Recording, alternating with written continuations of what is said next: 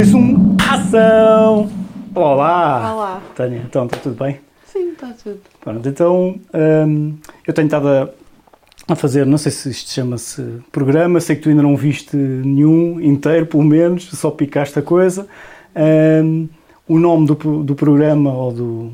Nem sei se isto se chama um programa, se aquilo que é cenas e coisas de sentido uh, relativo, hum, que, é, que é mesmo por aí, não tem propriamente nem um tópico definido, nem há propriamente uma entrevista preparada, porque a ideia é uh, eu poder colocar perguntas para esse lado e as perguntas poderem ser colocadas de volta, um, sendo que qualquer pergunta é válida, uh, depois a pessoa também tem a validade ou não de, de, de poder responder. Uh, de qualquer maneira, como as pessoas já viram vários sobre mim, pelo menos como, como introdução e início de, de, de conversa, acho que era hum, simpático tu, tu explicares uh, quem és e eventualmente onde é que a gente se conhece. Está um, bem, pronto. Então a gente conheceu-se nos escuteiros. Não sei bem quando. Eu entrei para os escuteiros com 10 anos, eu acho. Agora tenho 33, por isso já vão. Ok. já vão. Olha, nem tinha noção disso. Agora que fiz contas é que vi bem. Uh, já vão 23 anos e pronto, eu lembro-me de ti assim, eras grande, eu era pequenino. Eu era grande, eu nunca fui grande. Pronto, mas naquela altura e, e então, um, pronto, é daí que a gente se conhece, entretanto, pronto, eu segui o meu caminho, saí, neste momento sou enfermeira. Ok. Já há Portanto, 10 anos. Deixa-me só enquadrar, tu fizeste escotismo nos campelos até que idade, mais ou menos? Até aos eu lembro que houve, houve uma altura que eu já estava a estudar, portanto, eu entrei para a faculdade com 19 Já estavas a estudar faculdade, ok. Sim. Eu devo ter saído aí com 20, 21. Ok. Ainda foste aos caminheiros? Ainda fui aos caminheiros, sim. Ok, ok. Ainda tive um acampamento em que eu tive que tomar conta dos lobitos. Ah, ainda estiveste nessa parte de, de auxílio. Sim, eu acho que foi quando eu fiquei traumatizada. Traumatizada e disseste, não quero ser mãe. Nada, filhos não. Ai, que horror, agora estou-me a lembrar, sim. Foi exato, foi num acanuco qualquer. Ainda por cima. Sim. Foi uma dose tipo seis diazinhos a aturar crianças longe das mães, com, para, para quem não com sabe, com, com, tem crianças dos, dos 6 aos 10 anos, uh, privadas das mães e que têm dores da barriga para ir para casa todos os dias. Sim, agora estou Há coisas que eu nem me lembrava mais agora a falar disso. Sim. Foi isso. Eu acho que foi exatamente o último acampamento que eu fiz. Eu tinha aí uns meus 20. 21. Quem é que era o teu, o teu, teu chefe de, de, de, caminheiros? E, ou, ou, melhor, com que pares é que tu estavas? Foste, foste abandonada com os lobitos só? Uh, não, então eu lembro-me. Estava o Jorge, Jorge e os caminheiros estavam todos espalhados. Cada um a ajudar num. Exatamente. E eu, pronto, fiquei com os lobitos, não sei. E eu estava essencialmente com o Jorge. Eu lembro-me que havia mais alguém, mas agora assim não estou a lembrar. Ok, sem, sem problema nenhum. Estou a achar graça a isso, um, porque eh, eu, eu, nunca fui chefe de, de lobitos. A momentos já colaborei com lobitos e sempre disse eu era incapaz de estar nesta, nesta secção. Um, e dizia uma coisa que hum, que continuo a, a, dizer hoje, que é eu gosto de crianças até duas. Quando okay. eles se juntam mais que dois, o meu cérebro faz tilt. Mas tens quantos filhos? Eu tenho dois. Ah. Estou no limite. Estou no limite. Não, mas o meu cérebro faz tilt, eu explico porquê. Porque, porque eu acho que para ser chefe de, de lobito, para estar com aquela idade e com essa quantidade, tu precisas ter uma capacidade de abstração gigante, porque eles eventualmente estão sempre a fazer porcaria. Sempre. E, e tu ou estás a morrer de ataque cardíaco permanente ou por isso simplesmente tens de relativizar. E eu lembro-me de estar numa atividade com, que era mista e estavam lá lobitos e eu via num espaço que não era nosso e eu via miúdos a saltarem-se, a agarrar aos cortinados que não eram nossos e a fazerem 30 e, e, eu pensei, eles vão estragar qualquer coisa a qualquer momento e os chefes deles falavam na boa sobre o dia, o que é que iam fazer para o jantar e não sei o quê e, e, eu percebi que eu não, eu não era capaz de fazer aquilo porque a minha tendência era ir corrigi-los um a um e se fosse preciso falar meia hora com eles, a explicar não podes fazer isso e não dá, tu tens de dizer, mandar, mandar um berro, um grito, dizer olha aí! E a seguir já estás noutra. Um, epá, e é preciso, e admiro muito, é preciso um poder de, de, Não, eu também não tenho esse poder, até porque eu lembro que houve uma altura do acampamento que eu estava quase à beira do ataque cardíaco, que eu só entrei na tenda das lobitas, que havia uma tenda dos lobitos e uma das lobitas, e eu eu só, tipo, metia-as todas em filinha e então fui, saía da tenda só com uma mão e dizia: de quem é isto? É meu! De quem é isto? É- Porque Mas aquilo no, não. mas no final há coisas que não são de ninguém. Afinal havia coisas, e elas tinham perdido coisas e havia coisas que não eram delas e eu pensei, não, eu não, e não dá, não. Mas isso achas que isso deixou? Eu estava a brincar há bocadinho, nem sei se faz parte dos teus planos ou não. Acho que isso deixou algum tipo de, de, de trauma em relação à maternidade? Não, hum, pronto, eu não, não faz parte da minha ambição neste momento ter filhos. Mas não tem só a ver com isso, tem a ver Mas com o geral. mas eu gosto do da, da palavra não, está, não tem só a ver com isso. Exato, é porque há todo um, um conjunto de fatores. Hum, ou seja, isso foi um dos primeiros contactos que eu tive Sim. e então tem vindo a acontecer alguns episódios. Eu, às vezes as minhas amigas estão todas a ter filhos e eu penso, ok, pronto. E houve uma vez uma pessoa que me perguntou: Tu não gostas de crianças? E eu fiquei a olhar e eu a pensar: Isto vai soar um bocadinho mal a dizer não. E eu disse: Gosto, mas à distância, para não andarem aqui muito à minha volta. Mas pronto, talvez um dia mude de ideias. Sim, eu, eu pessoalmente, apesar de ter isso estava a dizer, eu gosto de, gosto de crianças, costumo dizer, hum, e a minha mulher ficava muito chateada de dizer isto e outras pessoas diziam, vais mudar quando fores pai, continuo mais ou menos com a mesma opinião. Eu dizia, eu gosto de crianças a partir dos 2, 3 anos. Ah, E o pessoal, mas eles quando são pequeninos, são fofinhos, isto e aquilo. Continuo, continuo com a mesma opinião e felizmente os dois já têm mais que, ah, que, que 3 anos, porque eu gosto quando consigo discutir com eles e há um, eu falo para aquele lado e há uma resposta deles e há uma, uma construção, e se precisar estar meia hora a explicar-lhes uma coisa, estou, e quando são ah, bebés, eles, não é que eles não comuniquem, eu é que posso ter alguma dificuldade em compreender a comunicação ah, ah, ah, deles e acho que é um bocadinho ah, por aí. Mas agora Hum, deixaste-me, quer dizer, não sei se vou, se vou já a esse lado hum, ou não, ou se pegamos mais à frente. Se calhar podemos continuar para o teu percurso. Fiquei só curioso de tu dizeres outras coisas e fiquei curioso de saber as- essas outras coisas, mas acho que faz sentido se calhar sabermos o teu percurso primeiro e Ok. depois lá, lá bem. chegaremos, porque acho que no percurso também deve, os motivos devem ser elencados, imagino eu. Não, não é assim nada específico. Eu não tenho grande empatia. Por exemplo, eu sou enfermeira e eu acho que eu era incapaz de trabalhar na pediatria. Mas não por não gostar de crianças. Pelo facto de, como a gente trabalha com doença, não é? Uma Sim. criança doente Ok. é sempre contra a natura. E Então, se já é duro algumas coisas que a gente passa, quando, se fosse com crianças ainda mais. E também por esse motivo. Pronto, é tudo mais chato, mais... Ok, então di- diz-me lá, tu, tu fizeste escotismo, depois foste, tinhas, quando estavas no, eu lembro-me, eu, a altura que eu te apanhei, salvo seja, que eu era chefe e tu eras elemento, foi entre os 14 e os 18, devia ser eu, o Pedro Zé e a Carmen, Sim, exatamente. ah, ah, como, como chefes. Ahm, não me vou alongar muito em Micael relação... também. Ainda apanhaste Micael? Sim, Ok. agora Ah, lembrei-me. foi na segunda. Mas o Micael era caminheiro. Sim, Depois teve- deve ter passado- de- deves ter apanhado na, na, na segunda, porque ele, já não, ele não chegou a ir para, para chefe. Não, não, não. Pronto. Ahm, mas pronto. Ahm, passando aqui um bocadinho do, do, do escotismo à frente, a única parte que eu queria perceber era se, ahm, se o escotismo tinha tido alguma influência ou não, que não precisa ter tido para a tua. Ou, ou melhor, a que momento é que tu decidiste vou para a enfermeira? Muito antes. Ok. Ah, uma coisa de eu- miúda. É, porque eu tive problemas de saúde na infância, então Ok. eu estava sempre internada no hospital. Passava lá tipo semanas, né? Aquilo era a minha casa. E, e eu se- de lem- de- sempre, desde essa altura, a minha mãe sempre disse: sempre desde pequenina querias ser enfermeira, querias ser enfermeira. Dizias, toda a gente perguntava o que é que eu queria ser, dizia que queria ser enfermeira. Achava piada elas andarem lá, né? Não sabia bem fazer o quê. Ah, e então foi desde essa altura. E depois, quando comecei a crescer, comecei, ou seja, tinha aquela ideia comigo. Claro, quando fui para a escola ainda pus outras hipóteses, mas eu disse: não, é isto que eu quero. Pronto. E sempre foi muito focado, sempre fui muito focada nisso. E foi, foi como, como eras focada nisso, os- o estudo e as médias e essas coisas, foi uma coisa tranquila ou foi uma luta Foi difícil? uma luta difícil. Porque eu costumo dizer, eu só aprendi verdadeiramente o que é que era a enfermagem já depois de ser enfermeira. Atenção, no meu, no meu, aquilo que eu gosto de fazer, porque Uhum. dentro da enfermagem também há vários nichos, Sim. não é? Pronto, então eu nunca fui pessoa de estudar. eu mesmo na escola, na secundária, eu era na véspera, até porque eu não era uma aluna assim muito assídua. Uh, entretanto, no secundário é que eu comecei a perceber que, tinha média, que as médias iriam contribuir para entrar ou não na faculdade e comecei a, a,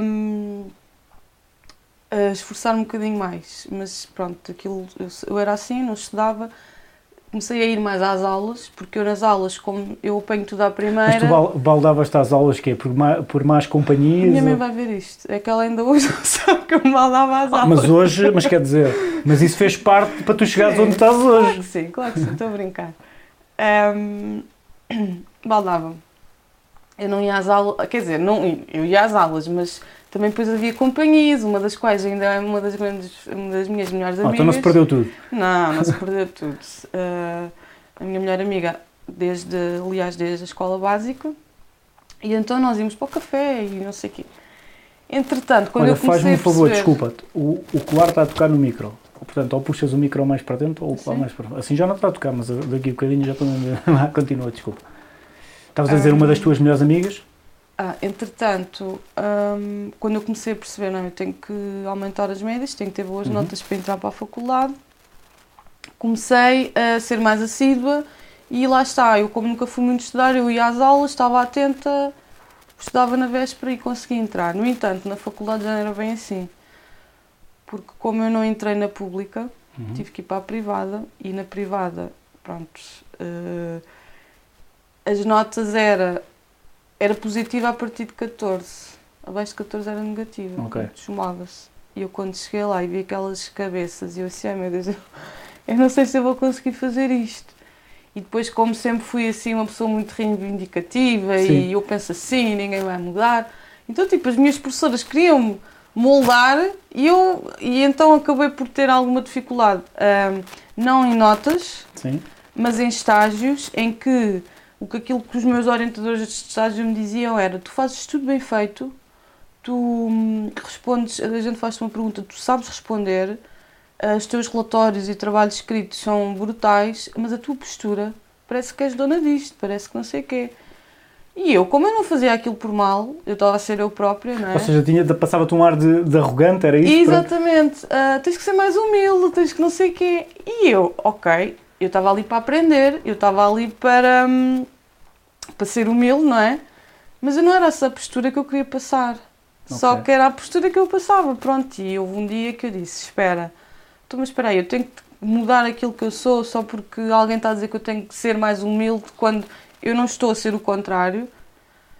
Ah, então foi uma luta difícil nesse sentido. Ah, e o dilema era ser eu própria, ou mudar, ou melhorar. Claro que acabei por ganhar alguma humildade porque, como é óbvio, não é que não fosse, mas naquela altura, sei lá, aquela idade, não sei, falta-nos sempre. Achamos sempre que sabemos tudo e não sei o quê, pronto. E então foi uma luta difícil, mas, mas pronto, mas superei e consegui. E pronto. Então, e e estou-me a lembrar agora, como dizias, faltavas muito e depois começaste a ser mais assíduo à história da. Mas e a universidade e as noites académicas? Tu, tu foste para a universidade aonde? Uh, na UAL, para São Francisco das Misericórdias, na UAL, que é no Marquês de Pombal. Ok. E não, o que é que é não... é a UAL? Sim. Tem várias faculdades. E então tem informáticas, economias, direito, e depois tinha lá a enfermagem no meio. Pronto, então havia muita festa com tudo junto. Pronto. Um, mas eu acho que havia a parte da borga e havia a parte do. quando era a sério. Frequência, havia, nós tínhamos cadeiras que aquilo não lembrava a ninguém. Quer dizer, lembrava, tipo gestão, deontologia, ética, antropologia, coisas que eu na altura não me faziam sentido. Neste, hoje em dia faz-me todo o sentido e eu arrependo de não ter olhado para aquilo com olhos de ver. Mas já reconheces isso é porque já trabalhaste em cima disso. Exatamente. Uh, e então, na altura, a gente, pá, como é que eu vou estudar isto? Eu não percebo nada disto. Pronto, havia cadeiras e depois havia os cadeirões, que era a fisiopatologia, as patologias médicas, cadeiras de enfermagem com práticas, e eu acho que isso, quem estava ali porque gostava, era fácil, não era nenhum esforço estar ali. Sim. Pronto, o lado então, prático da coisa. Exatamente, o lado prático foi mais, foi mais por aí. E a luta que eu tive foi, pronto, personalidade, postura, Sim. não sei. Então, e depois, depois quando, quando ah, acabaste o curso, foste, foste estagiar logo? Como é que foi o, o percurso? Depois aconteceu uma coisa muito engraçada quando eu acabei o curso, que foi... Eu estava a estudar na UAL e eu morava numa casa alugada na Pontinha. Dividi a casa com... Mas tu, tu não tiveste casa em que é luz? Tive. Calma, isso foi mais à frente. Ah, foi mais Enquanto estive a estudar, estive na Pontinha. Ok. Ahm, e dividi a casa com uma colega. O que que acontece? Eu acabei o curso, eu estava a pagar a renda, né? aquilo era a renda entre duas. Acabei o curso e eu não sabia o que é que havia. Porque o meu objetivo era ficar a trabalhar em Lisboa, nos hospitais onde eu tinha estagiado. Não queria vir para Torres. E eu pensei, bem, eu tenho que começar a entregar currículos aqui, né? Fui falar com todos os meus orientadores dos Então, estágios. só tocar aí nesse pormenor. Porque, to, porque é que Torres estava, estava arriscado? Porque sentias a necessidade de emancipação com a família? Não, eh, eu já tinha, ou seja, eu estava ali há 4 anos, já tinha ali as minhas amizades, Os namorados? os namorados. Não é que eu agora penso assim, mas naquela altura Sim. o meu pensamento foi assim: não, eu tenho aqui tudo, a minha vida está aqui, eu vou para Torres Vedras e voltar para a casa dos meus pais, é que nem sequer tenho lá casa, não é? E depois de estar 4 anos a morar sozinha, Sabes Eu não que, queria. Sabes que isso é uma coisa que eu, eu fico sempre muito interessado nesse lado, porque, porque eu tenho muita dificuldade de sair desta paz do campo. Estás a ver? E, e, eh, por exemplo, eu estive em Queluz, na mesma rua que depois tu estiveste mais, mais tarde, durante dois anos, e aquilo para mim era um sofrimento. Para já porque eu não fazia vida lá, ao contrário do que tu estás a dizer que fazias. Eu ia lá dormir, fechava-me lá, não, não fazia vida ali em redor, trabalhava durante o dia e, estava, e depois a minha vida era toda. Tinha a namorada aqui, tinha os escuteiros aqui, metia-me nas associações aqui, tinha a família aqui. Quando eu vinha ao fim de semana era um sufoco, porque toda a gente te cobra. Então, mas tu agora já vais para não sei para onde? Então, e tu vens ai, a casa e nem tá- tanto com isso. Pronto, e isso acho que é uma coisa que é um bocado comum, por isso é que eu acho que há tanta desistência do escotismo quando vão para as universidades, porque, porque os, miú- os miúdos jovens vão para fora e depois quando vêm para casa estarem com aquele compromisso de ah, não, não mãe, agora tenho de fazer voluntariado durante, então mas tu vens cá sábado e vais para porcaria dos escoteiros e isto deve ser uma coisa mais ou menos recorrente e depois começam a ter as namoradas, depois às vezes se calhar até já querem ficar lá no fim de semana por ter as namoradas lá e acho que isso é uma luta ah, interior grande e difícil de gerir. Um, e de qualquer maneira, eu, eu viver em Lisboa, aqui eu estou habituado a sair de casa, ir à, ir à rua, das primeiras coisas que eu faço, faz-me uma confusão viver em apartamento. Por isso é que eu sou um bocadinho burguês, no sentido que eu digo assim: eras capaz de viver em Lisboa? Eu digo, pá, tipo Oeiras, numa vivenda, ou então no Restelo, se calhar, que aquilo tem assim uns. Porque, porque aquilo parece quase campo. Ah, ah, Eu vivo no campo neste momento, Ok, São Domingos de Reina. ok, É num apartamento, mas tu sais à rua só vês verde. ok. Não vês carros a passar, não há avenidas. Mas, numa, mas, no entanto, na altura que não querias ir para Torres, vivias em apartamento. Na altura que eu não queria vir para Torres, eu morava no centro da Pontinha, ali mesmo cidade, no sétimo andar, porque eu, o meu foco era diferente, nós vamos mudando o nosso foco, não é? Sim. E então eu queria ficar a trabalhar em Lisboa. Em Lisboa, mesmo Lisboa. Não sei o que é que eu via na altura, mas pronto. Sim, a dizer- estou- quando, eu estou, a fazer esta conversa em, em relação a mim, é que eu não consigo, quando tu não consegues compreender o outro lado, há, há gente que entra numa de não consigo compreender, aquilo não está correto, não é isso? Eu, Sim, eu- eu eu- custa mesmo encaixar a ficha, porque eu não te sei explicar, eu quando estou em Lisboa eu sinto-me preso, tipo uma cena claus- claustrofóbica, quer dizer, eu não tenho problema nenhum de vou lá uh, fazer o, o, o Nós Alive e estão lá 60 mil pessoas e se for preciso andar no meio da multidão, eu ando, não é claustrofobia dessas. Isso é, é balizado no tempo. Eu vou lá X dias fazer Claro, aquilo. claro. Outra coisa é o meu dia a dia ser lá. É uma coisa Mas eu completamente também, diferente. cada vez que tenho que ir a Lisboa, e depois já te vou contar um episódio em que eu tive de estar a ir a Lisboa todos os dias, quando estive a tirar o mestrado, que era na mesma faculdade. Eu cada vez que tenho que ir a Lisboa tratar de algum assunto é um sufoco, que eu só de pensar, Ih, agora trânsito e não sei o quê, e estacionamento. Ou seja, eu também era incapaz de viver no centro de Lisboa, a trabalhar no centro de Lisboa, quando eu já quis nessa altura, né? Não pensava nessas coisas. Então comecei a entregar currículos e ninguém me chamava. E qual era o meu dilema? Eu estava a pagar uma renda sem necessidade, porque ah, eu estava a viver ali, mas eu já tinha acabado o curso. Sim. O- E a minha mãe estava-me sempre a dizer: "Então, mas já acabaste vir para cá, se arranjaste trabalho, depois vais. E a minha, o meu dilema era: mas se eu arranjar trabalho, já não estou aqui em casa e depois para arranjar casa. E na altura arranjar casa não é como agora. E, exatamente. e então eu ainda tive, portanto, eu acabei o curso em fins de janeiro, ainda tive fevereiro e março a pagar renda lá, fazer nada, entregar currículos. Ainda vieste cá ao carnaval pelo meio. Vim ao carnaval. e, e então, eu não sei o que é que se passou nesses dois meses. Não, foi ta- não sei se foi de estar a parar no tempo, né? já tinha acabado aquela loucura de licenciaturas e, e cerimónias de fim de curso e não sei o quê.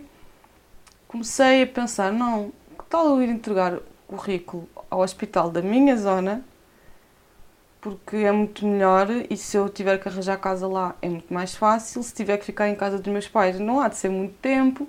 Comecei assim a pensar de outra forma.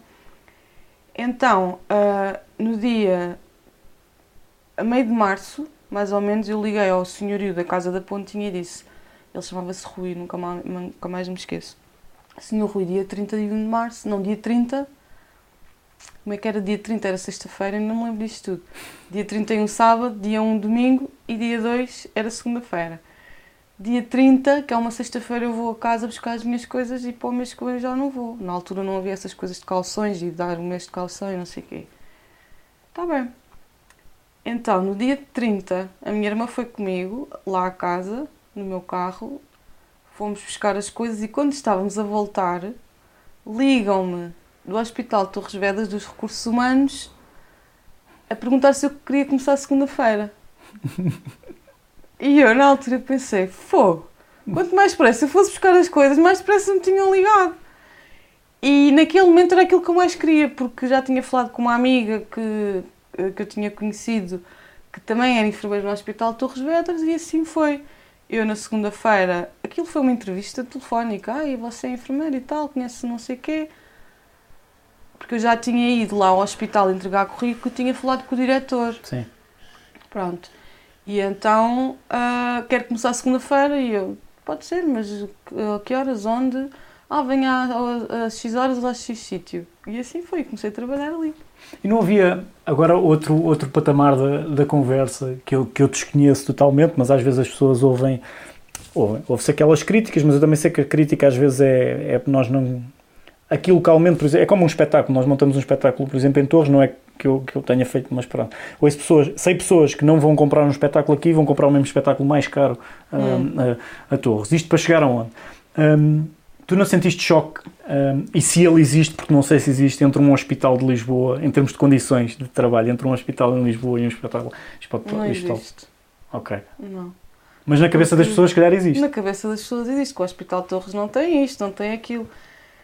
Como enfermeiros, é assim, eu depois também a trabalhar já como profissional tinha uma perspectiva diferente de trabalhar como estagiária, não é? Por exemplo, a questão de ter um TAC. O Hospital Torres não tinha um TAC. Os doentes caem, batem com a cabeça, precisam de fazer um TAC, têm que ir para Lisboa. Eu hoje, olhando para isso, eu acho isso, pá, isso não faz, não tem lógica nenhuma o hospital não ter um TAC. Mas na altura, como eu tinha acabado de sair da escolinha e em estágio nunca tinha tido doentes, ou seja, não era eu que me preocupava com isso, porque era uma estagiária, quando fui para lá, para mim aquilo era normal. O hospital não ter um TAC. Depois de já ir trabalhar noutros sítios onde já havia TAC, eu agora penso, o Hospital de Torres não tem. Não sei se este momento já tem ou não, mas naquele momento não tinha. Ou seja, não houve bem esse choque, porque eu saio de uma Então, realidade. no, no fundo, as pessoas têm alguma razão, não têm a razão toda. eu não posso falar do, do lado quem é de doente, não é? Eu estou a falar no meu, no meu lado como enfermeira. Eu não tive choque porque eu saio da realidade de Lisboa como estagiária, Sim. em que eu não tinha a visão helicóptero, Sim. e começo a trabalhar com visão helicóptero em Torres. Aquilo para mim era o, normal. Para além daquilo eu não, não, não conhecia. Percebes? Então, mas agora, então, então põe-te a pergunta de outra maneira, apesar de tu agora, tu agora tá- estás a exercer onde? Em Lisboa ou não estás a exercer? Estou a exercer. Ok, estás em Lisboa, não estás em Torres. Imaginemos que, estavas a voltar a- atrás no tempo, que era possível, e tu já tens essa tal visão eh, helicóptero que estás a falar e eras diretora do, do, do Hospital de, de Torres. Falta muita coisa ao Falta. Hospital de Torres. Falta. Então as pessoas afinal sequer têm alguma razão. Mas é que a razão que as pessoas têm não é a razão. As Ok. pessoas falam de coisas que, Que não sabem. que não sabem. Portanto, e eu, e eu, pelo menos, eu não estou a criticar as pessoas. Eu, por exemplo, Elas não estudaram bem. É como tu não saberes de computadores ou de outra coisa. Vou-te dar um exemplo muito simples, que é uma das coisas que me frustra na minha profissão e foi por isso que eu saí do Hospital de Cascais, que foi o último onde eu trabalhei. Não nada contra o Hospital de Cascais, mas contra aquilo que eu fazia lá e que também fiz em Torres, que é triagem. Nós tiramos, somos formados para fazer uma triagem e as pessoas, como doentes, criticam a nossa triagem e depois dizem que está mal e que nós temos má vontade e que nós assim e que o Hospital Torres é isto, quando no fundo a triagem é internacional, não é? As pessoas estão a criticar o quê? Ou criticar o que não sabem. Então, aquilo que as pessoas têm razão, eu não sei porque é que as pessoas. É é que eu nem sequer.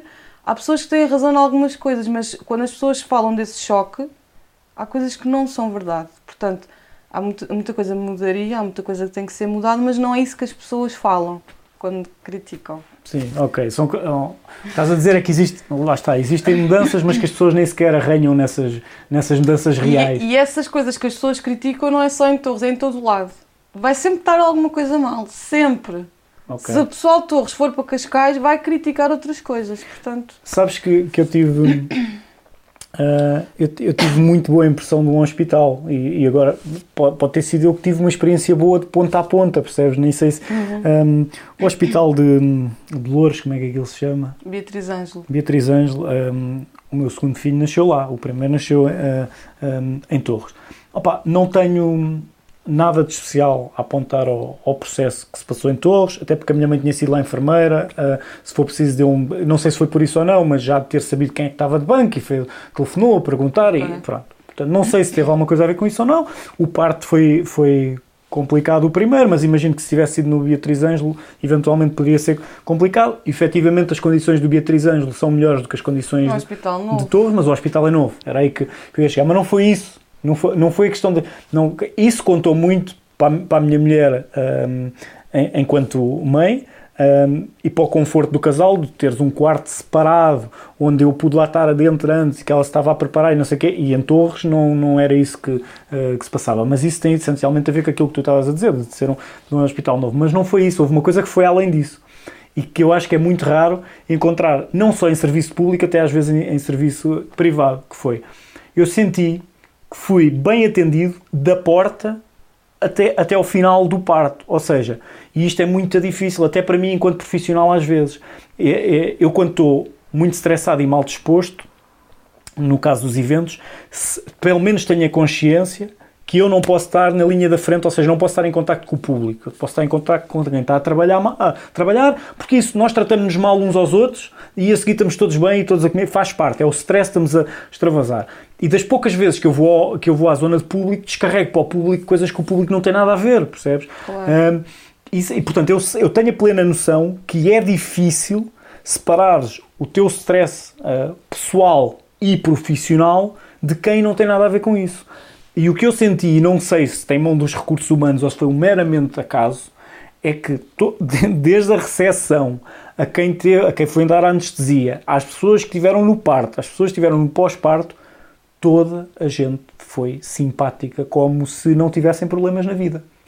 Isso foi uma coisa que me marcou, muito mais do que, do que o aparato ah, ah, inteiro, como ele todo. Pá, lá está, porque estou habituado, quer dizer, a pessoa vai às finanças, está lá uma pessoa que está farta de estar nas finanças e está mal disposta porque isto ou para aquilo, e depois está lá a refilar. No fundo é com ela, com a vida, com o patrão dela e como as coisas são, são feitas. Epá, no Beatriz Ângelo não senti isso. E foi, foi Mas estranho. eh, eu fico contente de saber isso, porque os profissionais.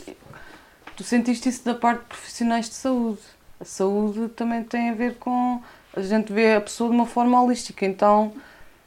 Tratar bem a pessoa, o bem-estar, o, o objetivo é o bem-estar da pessoa e se a pessoa estiver desconfortável, seja por que motivo for, esse bem-estar já não está a acontecer, não é?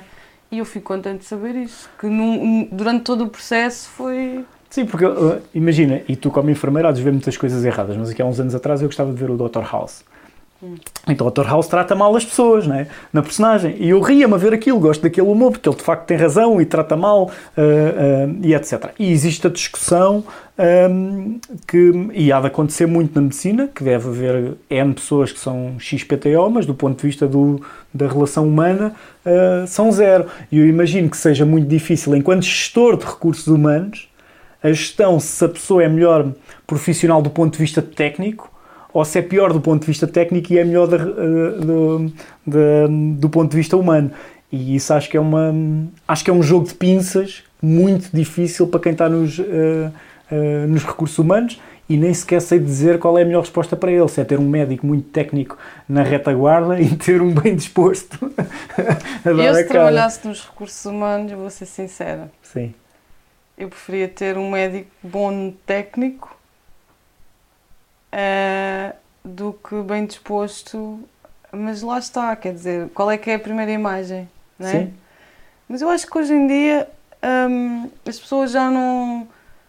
A, a, sociedade está a mudar um bocadinho o ponto de vista em relação a isso. Ainda no outro dia, lá no sítio onde eu trabalho, que eu ainda não disse qual é, depois já te digo, uh, estavam lá a senhor, ai, que coisa, você. Não era para mim, para uma colega minha. Um, tá, você podia ser um bocadinho mais simpática. E a minha colega respondeu-lhe assim: Não é a minha simpatia que vai tratá-lo. Uh, tipo, e o senhor ficou assim a olhar e começou-se a rir e disse: Olha, você tem razão. Tipo, aquilo quebrou, podia ter corrido mas, mal, não é? Mas, sim, mas, mas a, tu, a, tua colega também disse isso com um sorriso na cara. E, e ou não?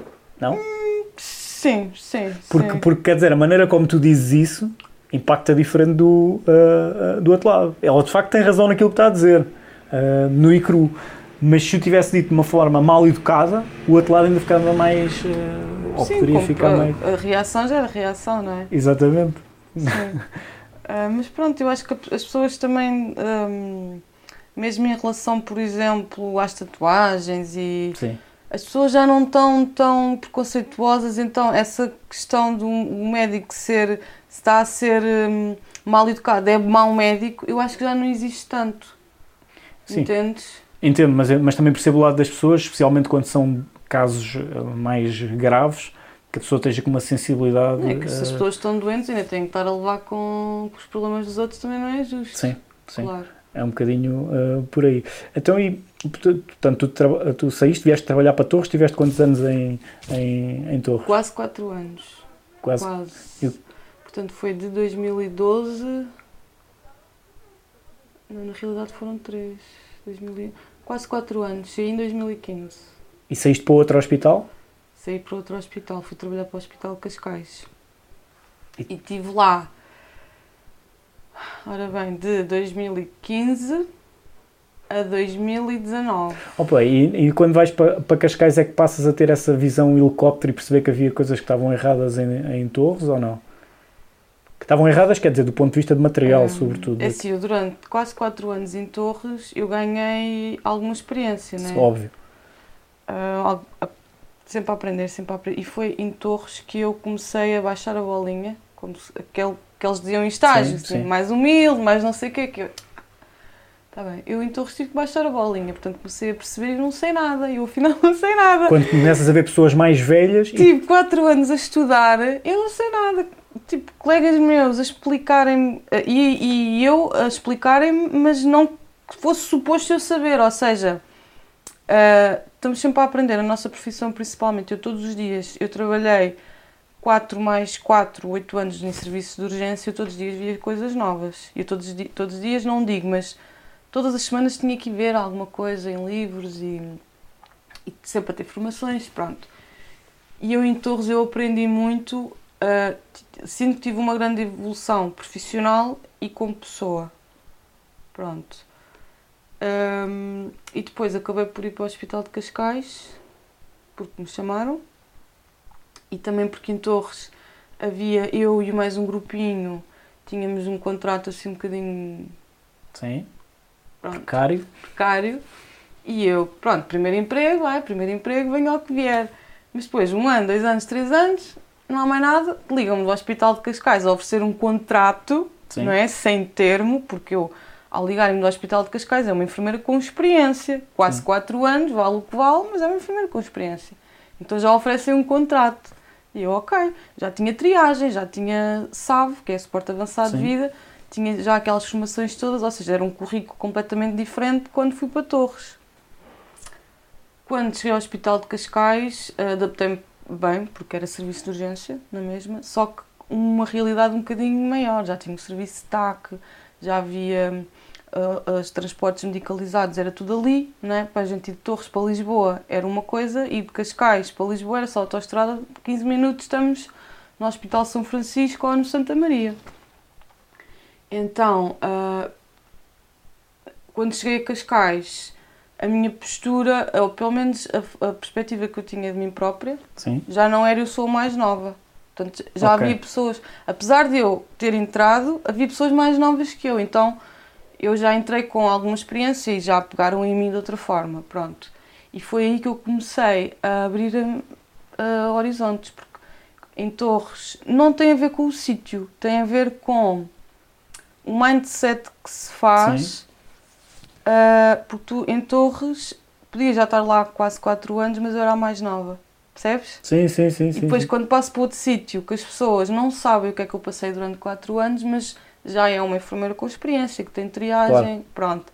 Então, o mindset que eu fiz na minha cabeça, comecei a não, a, a não me preocupar com coisas que me preocupavam em torres, tipo, eu tenho que fazer bem, porque senão não sei quem vai criticar, tenho que fazer bem. Sim, há uma, há uma- eu percebo perfeitamente isso. Tu estás inserida num, num, num grupo que parece que estás sempre a dar provas eh, a esse grupo. E no, e no outro lado já, já vais para uma posição em que há outros, não é abaixo, mas que, que, que, que estão lá Que, que já- tinham que, que sentiam que tinham que me dar provas a mim, por exemplo. Exatamente. que não tinham, mas pronto.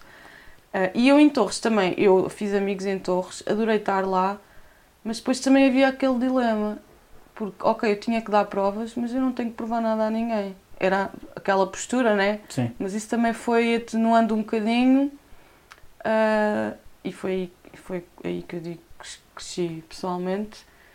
Então fui para Cascais e pronto. Então quando comecei a alargar horizontes, comecei a, a ver coisas as quais eu não estava desperta em Torres. Comecei a estudar mais, comecei hum, a ter mais formação, a querer explorar outras áreas.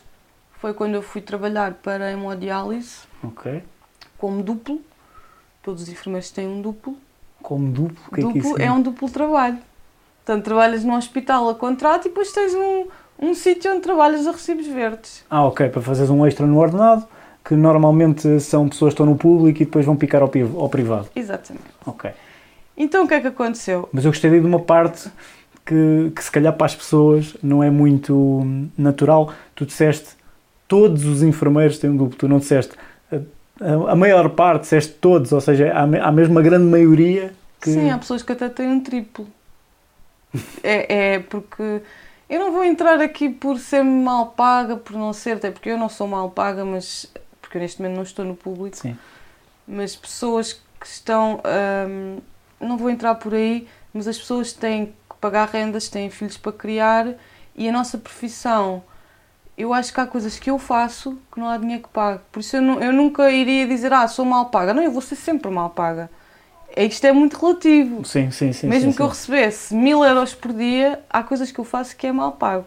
Ok. Portanto, eu acho que também tem a ver com pessoas que estão ali para ganhar dinheiro e pessoas que estão ali a fazer aquilo que gostam. Que aí o dinheiro já, já se torna mal pago ou bem pago.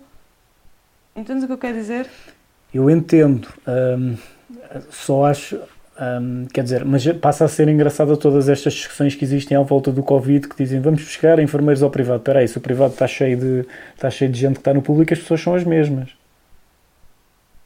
Vão buscar pessoas ao privado. Quando havia aí a discussão toda que o governo não tinha posto, o, tinha os hospitais todos no limite e que não tinha recorrido e feito aquele, aquele estado, já não me lembro como é que é o nome, lembro burocraticamente ou politicamente como é que é o Mas nome, isso eram os hospitais As- privados. requisi- requisição pública, Sim, certo? sim. Se tu me dizes que muitas das pessoas que vão ao privado, ou se uma parte dos quadros deles são preenchidos por pessoas que também fazem o público, na verdade, o Estado, quando tenta recorrer eh, ao privado, acaba por estar a recorrer às mesmas pessoas, Não, não? porque as pessoas que trabalham ah, no quadro do público não trabalham no quadro do privado. Está bem, trabalham lá a fazer horas. Mas essas pessoas não estão. Para o Estado, essas pessoas não existem ali. Ok. Existem no público. Ok, porque há pessoas que trabalham no privado só, ponto. Sim, exatamente. Portanto, não fazem parte do quadro, não são da entidade, são trabalhadores independentes ali. Certo? Vão ali às vezes quiserem e pronto. Às vezes quiserem, salvo seja. Sim. São como trabalhadores independentes. Tu não, achas que esse. ah, essa sobrecarga, porque tu me estás a dizer é que, esse- de uma forma geral, os, os enfermeiros vivem ah, sobrecarregados. Se estão a trabalhar em dois lados, quer dizer, têm menos tempo para a família hum, e para as atividades que também, que também têm direito a elas, como é óbvio. Hum, não achas que isso pode tornar os enfermeiros piores profissionais? Porque se eles estão mais cansados? Acho. Por isso é que eu me deixei disso. Ok, Por, porquê? Porque sentiste a determinados momentos que poderias errar? Não, porque senti que hum, aquilo que eu sentia era eu preciso trabalhar, trabalhar, trabalhar, ok? Então vou tenho o meu horário no hospital, que é onde eu tenho um contrato, tenho que cumprir estas horas e vou fazer horas à hemodiálise para ter dinheiro e fazer turnos seguidos para ter folgas, porque 22 dias de férias, pronto, é bom, mas quem tem família, pronto, eu não vinha a Torres num dia e, e, e vivi num dia, então queria tirar dois dias de férias, três dias de férias. E então fazer turnos duplos para ter duas folgas seguidas, por exemplo. Mas se eu tinha um, um duplo na minha folga do hospital, eu ia para o duplo, então eu não tinha folgas e para ter folgas tinha que fazer turnos seguidos. Entendes? E, e mais ainda, eu vi aos meus colegas que tinham família no Porto, portanto, se eu quero ir ao Porto, convém ter pelo menos quatro dias, não é? Então, ah, entre duplo e hospital, como é que eu vou fazer isto? Eu não vou falar pelos outros, falo por mim, Certo. pelo menos o que eu senti. Ah, e então eu comecei a perceber que então eu tenho que trabalhar que nem uma moura para ter três dias de folga. Eu acho que isso. Não, a minha, a minha perspectiva era eu tenho que trabalhar que nem uma moura para aproveitar a vida durante três dias. É porque é que me vale o dinheiro se depois não tenho como gastá-lo ou não tenho Certo. como usufruir. Ah, eu tenho que estar a fazer turnos duplos e andar cansada e para conseguir aproveitar momentos foi quando eu comecei a perceber que isso não era que esses momentos eram um direito um direito de qualquer pessoa e foi quando eu comecei a pensar que se calhar era possível eu aproveitar a vida o ano inteiro e no trabalho também, mas eu não estava a aproveitar a vida no trabalho porque eu andava a trabalhar tipo robô, turnos seguidos, fazia o meu trabalho, mas não era com aquela. hum, Eu não me via a fazer mais nada, é verdade. Sim. Mas eu não era com, eu não, não era com aquela essência do, daquilo que, eu, que me fez querer ser enfermeira, entende? Mas, o- Chegava lá, punha medicações e não sei o quê. Chegava uma altura, chegava a casa e pensei, ok, onde é que eu me senti feliz hoje? Certo. Entendes? Entendo perfeitamente porque eu acho, e isso é, é, o- é o outro lado da, da, da questão, e não sei se, se- eh, eu acho que existe um problema de uma forma geral do ensino e na medicina deve, deve existir, porque eu acho que há uma coisa que nunca é. Eu, para mim, a avaliação em notas não faz grande sentido da maneira que, que ela é, e é engraçado que eu sou crítico do ensino desde que andava na primária, mas fiz o, fiz o, eh, um, o, o percurso mas por isso simplesmente já na primária sentia que as pessoas tinham ritmos diferentes e etc. E depois fazia a vida negra à minha professora e o que, um, e o que fosse, e chateava muito estar a aprender matérias que, que a mim não me diziam nada. E a única fase que eu gostei verdadeiramente de estar a estudar foi quando paguei o meu curso na Ristat para tirar produção e marketing de eventos e que me sentia uma esponja a ser tipo assim, uma overdose. E agora estou a dar eliminação, que até era uma coisa que eu nem, gostava muito, mas de repente vi eliminação de, de edifícios a fazerem aquelas videomappings e não sei o quê, e eu, uau, isto é giro. Depois som, que era uma área que nunca tinha fascinado.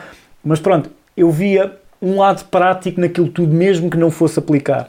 E no ensino normal, eu acho que dei muita coisa que nunca me estimulou nada. Portanto, eu acho que é uma coisa um bocado utópica que eu gostava que o ensino fosse um ensino muito mais hum, direcionado e particionado pe pelas pessoas. Ou seja, o que eu acho que o ensino deveria uh, fazer, o escotismo faz um bocadinho disso, um bocadinho, um, era proporcionar às pessoas tipo 30 possibilidades diferentes para a pessoa perceber o que é que estava de fazer e depois seguir por aquele caminho.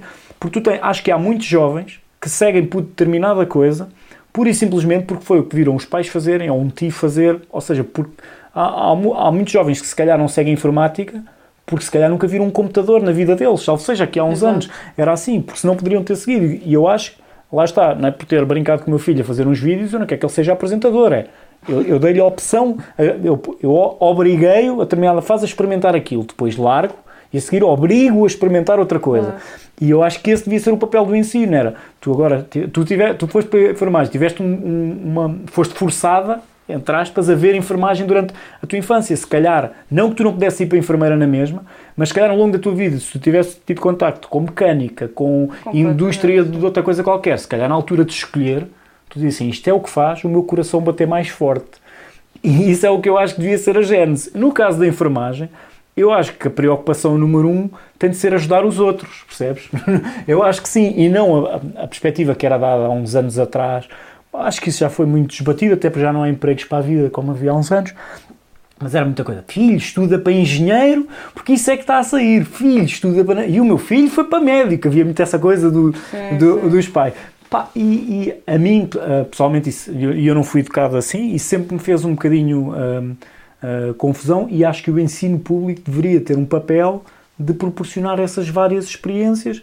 Olha, por exemplo, um caso claríssimo, onde isso para mim é. Nos campeões tu tens atualmente pelo menos 4, 5 pessoas que são pintores. Quer dizer, há mais, mas 4 ou 5 da mesma geração, da mesma idade, que são pintores. Uh, e se calhar nunca ninguém pensou nisto. No, no, no tempo em que eu andava na, ali na, na, na escola uh, Gaspar Campelo, Uh, havia uma coisa chamada Projeto Área Escola, que o governo decidiu tirar, não, não sei bem porquê. O Projeto Área Escola era, havia uma diretora de, de turma, e então havia, uma vez por semana, havia um, uma hora, à quarta-feira à tarde, se não me engano, que era com a diretora de turma. E nesse uh, programa, começava no início do ano, os alunos tinham de definir um projeto da área escola, ou seja, um projeto que fossem fazer para a escola, para a escola toda, fosse ele um teatro, fosse ele pá, o que fosse. E naquele ano houve uma turma que decidiu que ia pintar a escola toda. Pronto. Pronto. E a escola foi toda pintada por uma turma de nono ano na altura. Uh, e engraçado, acho que foi a última. A escola está uma miséria neste momento em termos de pintura. Acho que foi o último ano que a escola foi, foi pintada. E, essas, e, e quatro ou cinco alunos que foram dessa turma que fizeram essa área escola têm empresas de pintores hoje em dia. Portanto, a escola, naquele caso, abriu horizontes a determinadas pessoas para seguirem determinado caminho. Se calhar, se eles um ano tivessem feito pintura, no outro ano tivessem feito, não tinham ido todos para pintores, e um para pintor, outro para coisa. Exato, exato. E eu acho que o papel da escola pá, deveria ser muito esse. E há uma coisa que nunca é avaliada hum, nos, na história de tens de ter 18 para ir para médico, isto não há, há uma coisa que as escolas não avaliam que é hum, hum, a vocação. Isso não é avaliado em lado nenhum. Eu fui fazer uma, uma entrevista quando fui tirar o curso de eventos. Pá, e aquilo é uma anedota, porque aquilo. A escola tem interesse em ter alunos porque recebe o pagamento, no, no meu caso, porque aquilo é um curso uh, pago, meu, e ainda recebe como participação no, do Estado por lá ter alunos. Então, espera aí, qual é que é, o porquê que a escola vai querer dizer que um aluno não tem competências para ir para eventos? Não, a escola, quer que, eles, perder, a escola quer que eles estejam lá todos, é uma questão económica, uh, uh, pura e dura. Portanto, agora, se o mercado absorve as quatro turmas que estavam a tirar eventos no ano em que eu estive a tirar eventos, nunca da vida, da minha turma, eu sou o único que estou em eventos. E logo quando entrei no primeiro dia de aulas, eu percebi isso. Pá, 80% das pessoas que estavam na minha turma nunca tinham organizado uma festa de anos. Estavam lá porque eventualmente eram filhos de pais ricos e, uh, e, o, e o, não, não, foi, não foi o meu caso, que o meu pai disse-me: se queres ir, uh, primeiro ano que chumbos na escola, se queres ir, pagas. E a única coisa que o meu pai me ajudou, e bem, foi: tinha uma empresa e eu trabalhava 3 anos, 3 dias por semana na empresa e os outros 2 dias ia, ia, uh, ia às aulas. Mas quer dizer, os outros devem ter acordado um dia de manhã e pensado: é pá, isto era muita gira, era fazer concertos para a Madonna e para os Rolling Stones e tal. Ah, e pronto, e pensam que o mercado do, dos eventos é isso. Epá, e a enfermagem e medicina deve acontecer muito isso, porque eu, aliás, eu via no tempo, antes de ter ido para eventos, até na programação, eu via, invariavelmente, os alunos que têm melhores notas não são os melhores profissionais. Não, porque é assim, eu pelo menos da medicina, eu não posso falar, admiro imenso, porque são muitos anos a estudar e... Mas a parte da enfermagem, eu compreendo. Quando alguém diz, ah, eu fui ao hospital e a enfermeira tratou-me assim. Ok Não é que eu já tenha feito o mesmo, mas eu penso, eu percebo. E eu vou-te explicar. Isto é, é um bocadinho o médico, nós costumamos dizer. O médico vê, vê o braço, vê o órgão, vê o cérebro, vê o coração, é médico do coração, é médico não sei o quê. O enfermeiro é quê? É tudo. Não é? O enfermeiro consegue ver a pessoa, e é isso que nós aprendemos na escola, a ver a pessoa num todo, os fatores psicossociais, os fatores das crenças, o fator espiritual, o fator mental e o fator físico, pronto. E eu, durante estes anos todos em que eu trabalhei, eu estava sempre com um, com um sentimento constante em que é isto que eu quero fazer, é isto que, as minhas células, que faz as minhas células vibrarem, mas elas não estão a vibrar. Então, eu trabalhava num serviço de urgência em que o, o, o turno basicamente era chegar e começar a fazer. E o que é que era o fazer? Pessoas à espera de medicação, pessoas à espera para ir para o bloco. Então não havia. Era tarefeiro. Percebes é um, o que eu quero dizer? Eu, eu percebo, uh, é, é, um, é, é, um serviço. É o tipo de coisas que eu também não gosto. É um serviço um, fabril. Tu estás a trabalhar lá numa fábrica, é, é essencialmente a mesma coisa. Está-te a passar uma máquina vezes... à frente e tu ligas o tubo. Exato. E eu muitas das vezes, às vezes ia por uma medicação a um doente. Claro que havia momentos em que eu estava feliz de estar ali. Às vezes quando os doentes diziam, ah, obrigada, era disso que eu estava a precisar. Pronto, às vezes ia meter uma medicação doente. Às vezes bastava-me ali cinco dedos de conversa que os doentes, tipo, parece que o brilho dos olhos ficava diferente. Sim. Às vezes o que eles precisam é mesmo isso. E, e, eu percebi que ali eu não conseguia fazer isso. E depois é assim, também tem o, aquele fator que tu há bocado tocaste. As pessoas ficam cansadas de fazer tantos turnos, dormir pouco, estar pouco com a família, a, a vida ser só trabalho. Eu, houve uma altura da minha vida que eu só trabalhava, ia à casa comer e dormir e ia para o trabalho. Eu não, tipo, fins de semana ia para o duplo, eu não tinha um hobby, eu não fazia exercício, eu não ia ver o mar, eu não ia. Entendes? Entendo perfeitamente. E era nessa altura que eu estava a morar em Queluz. Que era uma, tive... uma casa da tua avó? Sim, a minha avó tem várias casas em que ela aluga e eu, pronto, era uma inclina como outra qualquer. Um, e aquilo era, lá está, eu acho que. Partilhaste campo... casa com a Cristine? Não. Não? Porquê que eu tenho ideia que a Cristine. Ou ele te... não teve lá uma, uma fase contigo? Ou será que foi só. Se, se calhar estou a fazer confusão e, e, foi a Cristine que foi algum dia não, a Lisboa a Cristine e... chegou a dormir lá uma vez, já nem sei porquê. Então se calhar, então pera, queres que eu te diga porquê? Já estou, já estou a pensar. Eventualmente deve ter sido um ano que ela foi ao live. Ah, pera, pera, já sei porquê. E não foi só a Cristine. Nós fomos. Eu fazia anos. Ok. Uh, portanto, eu fazia anos e eu lembro-me que foi a Christine e foi essa minha melhor amiga, a Ana. Sim. Ainda hoje. Foram de comboio e eu morava mesmo ao pé da estação de, de comboios do Montabrão. Fomos sair para os meus anos e elas acabaram por dormir lá. E depois fomos. Uh, depois no dia a seguir eu fui pô-las à estação e estivemos lá todas na risada porque o comboio já tinha lá, vê lá que isso é, vê lá que isso é um momento isolado na, na tua vida. yeah. Mas eu agora estou-me a lembrar imenso disso, havia vídeos tal, que eu uh, parti-me a rir a ver, aquele, a ver aqueles vídeos porque nós chegámos lá, então mas o comboio. Ai, pera, hoje é sábado, hoje não sei o quê. Ai, afinal não é comboio só daqui uma hora. Então o que é que a gente vai fazer? Tipo, as três com uma grande ressaca é que a gente vai fazer? Vamos para casa e depois voltamos? Pá, mas, lá está, mas eu, mas eu estive com vocês nesse dia. Por algum motivo. Tu fazes anos em que altura? Eu faço a 12 de Fevereiro. Está, está a fazer menos sentido na minha cabeça. Porque eu, eu lembro-me de falar com a Cristina, não sei se nos cruzámos e depois. É assim, eu não tenho a certeza se foi nos meus anos, mas foi uma. qualquer coisa que. Na volta ainda fui eu que dei a boleia por causa do comboio. Já não, juro que já não me lembro. Eu lembro-me é de termos falado. Mas tu estavas a morar. Eu morava nessa rua. Então talvez nos tínhamos encontrado. Sim, mas, estava, mas a Cristina estava no meio da conversa também, por isso é que eu estou a dizer. Não sei, não sei. Mas. Não, ela foi lá, ela nunca morou comigo. Okay. Foi, foi lá nesse dia. Uh, mas sinto-me a lembrar disso. Já não sei porque é que elas foram lá. Está bem. Um, pronto, sem, sem problema. Então, mas um, há outra coisa engraçada dessa. Dessa história do. que tu estás a falar da história.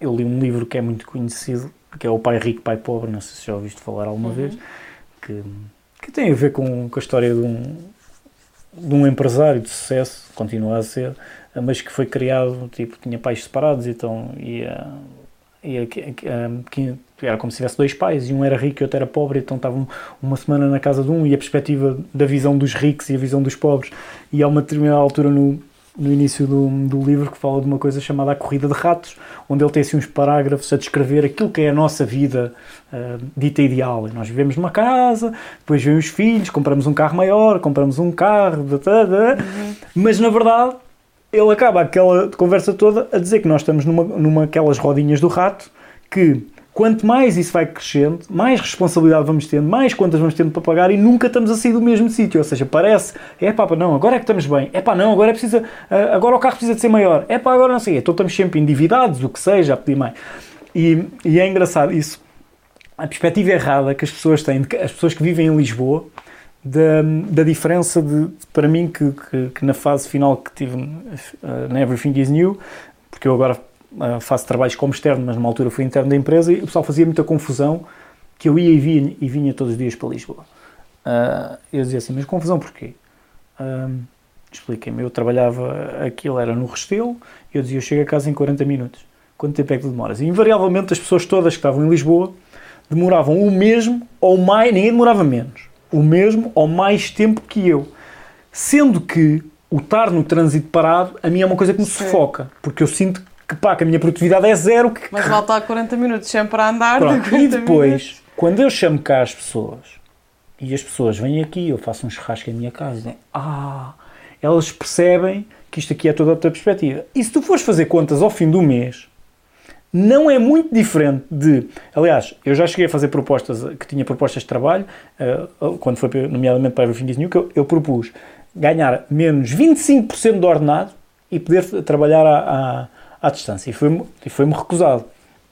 Uh, não, acho que agora era aceito e ia lá só uma vez por semana e era, e era tranquilo. Uh, e foi recusado na altura. E as pessoas não, não, não conseguiam ah, compreender. Quando vêm aqui, compreendem. Mas a verdade é que as pessoas, apesar de estarem lá, apesar de ganharem mais que eu por estarem lá, elas não ganham mais que eu. No fim do mês, elas não têm mais dinheiro do, do, do que eu, porque o meu nível de vida aqui é muito mais barato do, do que eles lá. Portanto, as pessoas que vivem na cidade vivem nessa roda do rato. E cada vez, isto para ir ao encontro daquilo que tu estavas a dizer, que trabalhas, trabalhas, trabalhas, e invariavelmente, até nos anos que tu trabalhas mais, quando tu vais olhar para a tua conta bancária, nem sequer viveste, nem sequer te Não, sobrou muito dinheiro. Exato. uh, e depois eu também nunca fui uma pessoa assim de poupar dinheiro, poupar, tipo aquelas pessoas que guardam, vão acumulando Sim. dinheiro. Eu não, não, não faço isso. Porque para mim o dinheiro é acumulado para um objetivo. Certo. Se eu tiver um objetivo, eu, eu consigo aquele dinheiro. Basta pôr o objetivo na minha cabeça. Se não for para um objetivo, gasta aqui, gasta ali. Mas pronto. Uh, eu nessa altura estava. Um, estávamos a falar de que eu morava em Queluz. Estavas a furar. Estavas depois tinhas ido para, para Cascais. Uh... Ah, sim. Uh, portanto, era o cansaço físico. Então eu chegava a casa, a pessoa tem que. Imagina, eu cheguei às vezes chegava a casa à meia-noite e ia entrar às 8 da manhã. Para que é que serviam essas 8 horas? Para dormir, não é? Pronto, então foi quando eu comecei a perceber. Eu nunca pus em causa se estava na profissão errada. Nunca. Ok, isso é bom. Nunca, porque eu disse, não, é isto que eu quero, até porque aqueles pequenos momentos. Mas agora deixaste-me curiosa só uma coisa e, é, e é, é, é, muito rápida a pergunta, porque isso é uma coisa que me interessa particularmente. Tu sentes que há colegas teus que, uh, das duas, uma, sentem que não estão na profissão certa, uh, mas só estão lá porque conseguem ter aquele mindset que eu não sei se admiro ou não, porque eu sou incapaz de o ter, que é estão a fazer o trabalho mecânico, mas desligam a seguir e, e para eles está tudo bem. Um, sentes que a maior porcentagem é dessas, ou, ou, se há uns que sentem que estão no, ou se também existem aqueles que sentem que estão na posição errada e decidem mudar completamente o rumo de vida? Então, eu acho que há muitos colegas meus que sentem que estão na profissão errada. Uh, e quantos é que saem? não mudam. Nenhum sai. Conhece... É, é o conformismo. Mas, é... conheces algum que. que... Conheço. Okay. Eu agora vou falar de um, uma coisa com um colega meu. No outro dia me disse: me precisa dar uma chapada na cara. Estávamos a almoçar no local de trabalho onde eu estou agora. Ele trabalha no hospital, na unidade de cuidados intensivos, onde eu já trabalhei. Uhum. Portanto, eu conheço do Hospital de Cascais e acabámos por também ser colegas agora aqui. E ele, tipo, estava-se a queixar da vida. estou farto disto e que não sei o quê, porque estava a dar não sei o quê na televisão, pois, e um gajo anda aqui uh, a trabalhar, a trabalhar para no fim não ter nada.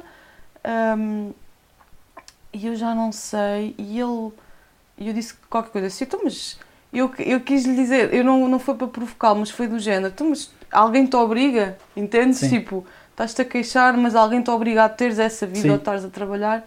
E ele disse, eu vou fazer o quê? É o único curso que eu tenho. E eu fiquei a olhar para ele. E pensei, eu vou calar a minha boca. Mas eu acho... Porque isto vai dar conversa para uma semana inteira. Mas, mas sabes que isso é um, é, lá está, isso é um problema nacional. Porque tu tens países é, é porque, deixa-me só dizer isto, eu quando lhe disse, quando eu fiz aquele comentário, não era para ele mudar de profissão. Eu, ao dizer mudar de vida, eu mudei de vida e não mudei de profissão. Ok. Entendes? Tipo, porque é que estás aí nesse sítio a ganhar isso? E aquilo que ele interpretou e aquilo que ele contra, fez a contra-pergunta uhum. foi não mudar de profissão. Mas podia ser, se ele não estiver na profissão certa. Por isso é que eu acho que ele sente que não está. E depois as pessoas dizem: Eu não posso mudar porque eu vou fazer o quê? Um gajo com 30 anos? Fogo. né? Pronto, é este. É, não sei. É, mas quantos colegas teus de, de escola, de escotismo, seja do que for, da tua vida, é que tu conheces e havemos lá chegar, sei que tu tiveste aí uma, uma derivação e a, e, a, e a nossa conversa há de chegar aí, que acho que é a parte uh, interessante da coisa. Quantos é que tiveram a coragem de provocar mudança? Que eu conheça. Sim de, de toda, toda a falar do meio que tenha crescido contigo, ou seja, seja ele escotismo, seja ele outros hobbies, seja ele durante o curso de enfermagem. Não estou a lembrar de ninguém. Pronto. Até estou-me a lembrar toda a gente a chamar-me maluca. Pronto. Agora, agora, agora hum,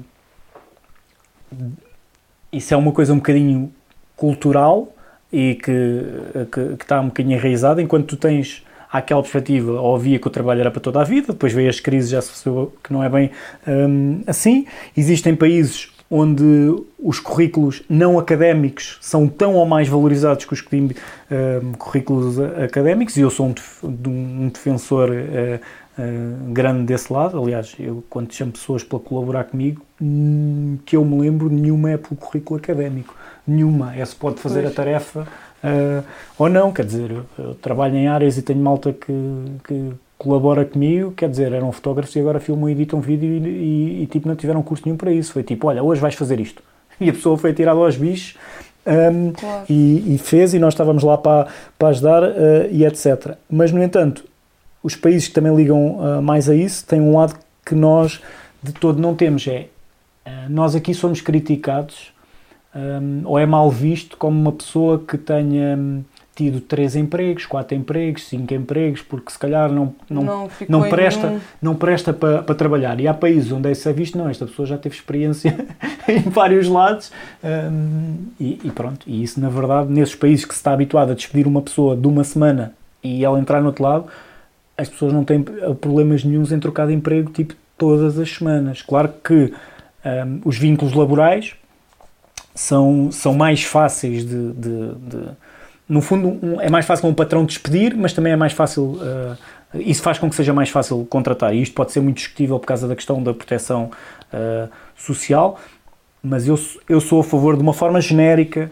uh, disto, porque lá está, se, se é fácil, difícil despedir, tu hesitas muito em contratar, porque sabes que depois vais ter de pagar muito para, para despedir. Sim, sim, sim, mas, mas no entanto, se fosse fácil contratar, tu não te importavas de contratar uma pessoa durante uma semana e ver Exato. se ela encaixa. Porque às vezes a pessoa até é válida e não é válida naquele grupo de trabalho porque choca com outra pessoa, porque não dá com o perfil do, do chefe e etc. Portanto, eu acho de uma forma genérica a coisa ganhava se fosse toda ela muito mais uh, dinâmica. Portanto, Ainda não chegámos a qual foi a tua maluquice, mas de uma forma geral eu aprovo os malucos todos. Estou cá eu também, porque eu, aliás, eu trabalhava na Everything is New com contrato sem termo, numa das maiores produtoras do país, e também quando me despedi, o pessoal trabalhava lá e dizia, mas tu tens o quê? Eu não tenho nnada, eu vou sair. Estou-me a giro, não tens nada para ir? Não. uh, e pronto, e, felizmente a coisa tem estado a, a, correr e mantive relação com essa entidade patronal, continuo, sou, sou fornecedor de serviços a eles, pá, e sou muito mais feliz quando lá vou prestar um, um serviço. E, e, sou muito melhor funcionário quando lá vou uma vez por ano do que quando estou com a rotina uh, do ano inteiro, porque vou lá com uma visão externa, acrescento, sem, uh, e enquanto o funcionário do dia a dia às vezes está a fazer determinada tarefa, mas tem 10 que estão atrasadas para fazer, então está com essa preocupação. E eu, quando lá vou e sou contratado para fazer uma coisa, eu chego lá, tipo, com o cérebro limpo, pá, sou, quer dizer, perante os outros, às vezes estão-me a dizer, e obrigado, obrigado não, é porque eu estou disponível para aquilo só. Claro, exatamente. Há uma diferença uh, grande. Portanto, venham de lá muitos malucos e pegando nesse ganchinho, explica-me qual é que foi a tua maluquice e o que é que te fez, uh, porque se tu estavas com um emprego estável a contrato em Cascais, o que é que te fez largar tudo? É assim, hum, eu agora olho para, esse, para isso tudo uhum. e eu penso, ok, foi uma loucura, mas se eu não tivesse isso, eu não tinha, se eu não tivesse feito isso, eu não tinha o que eu tenho agora. E já vamos eh, ver porquê. Então, eu, antes de, disso, dessa questão de, de eu sair, eu é, tinha aquela coisa que faltava-me alguma coisa. Falta-me alguma coisa. Eu quero isto, mas não isto. Ou seja, não quero estar aqui a ser tarefeira, então o que é que eu decidi? Falei com o meu chefe da urgência e disse que queria ir fazer uns turnos aos cuidados intensivos. Isto porque eu, eu sempre tive um, gostei da área do doente crítico. Uhum. Pronto. O que eu não sabia era que o doente crítico não é nos intensivos, é mesmo é na urgência. E então, tanto quando eu disse que queria ir para os intensivos fazer turnos, tipo adenda, estás a ver? Não era de ser transferido, era ir fazer uma adenda, fazer uns turnos. É fazer extra. Turnos extra, mas nos cuidados intensivos. Uma colega minha que me conhece muito bem, ela disse-me logo: Tu não vais gostar daquilo, não vais? E eu disse: oh, vou, Não, não, quem gosta de urgência não gosta de intensivos e vice-versa. Está bem, fala, pai. Cheguei lá, fui fazer uns turnos e isto porquê? Porque eu, foi quando eu decidi tirar uma especialidade, fui tirar a especialidade de reabilitação respiratória e nos intensivos dava muito mais para trabalhar isso. Ou seja, tu no fundo era, já que é para estar a fazer tarefa de coisa, ou que seja, de, ou pelo menos eu sinta que ou vivo ou morre. Exatamente.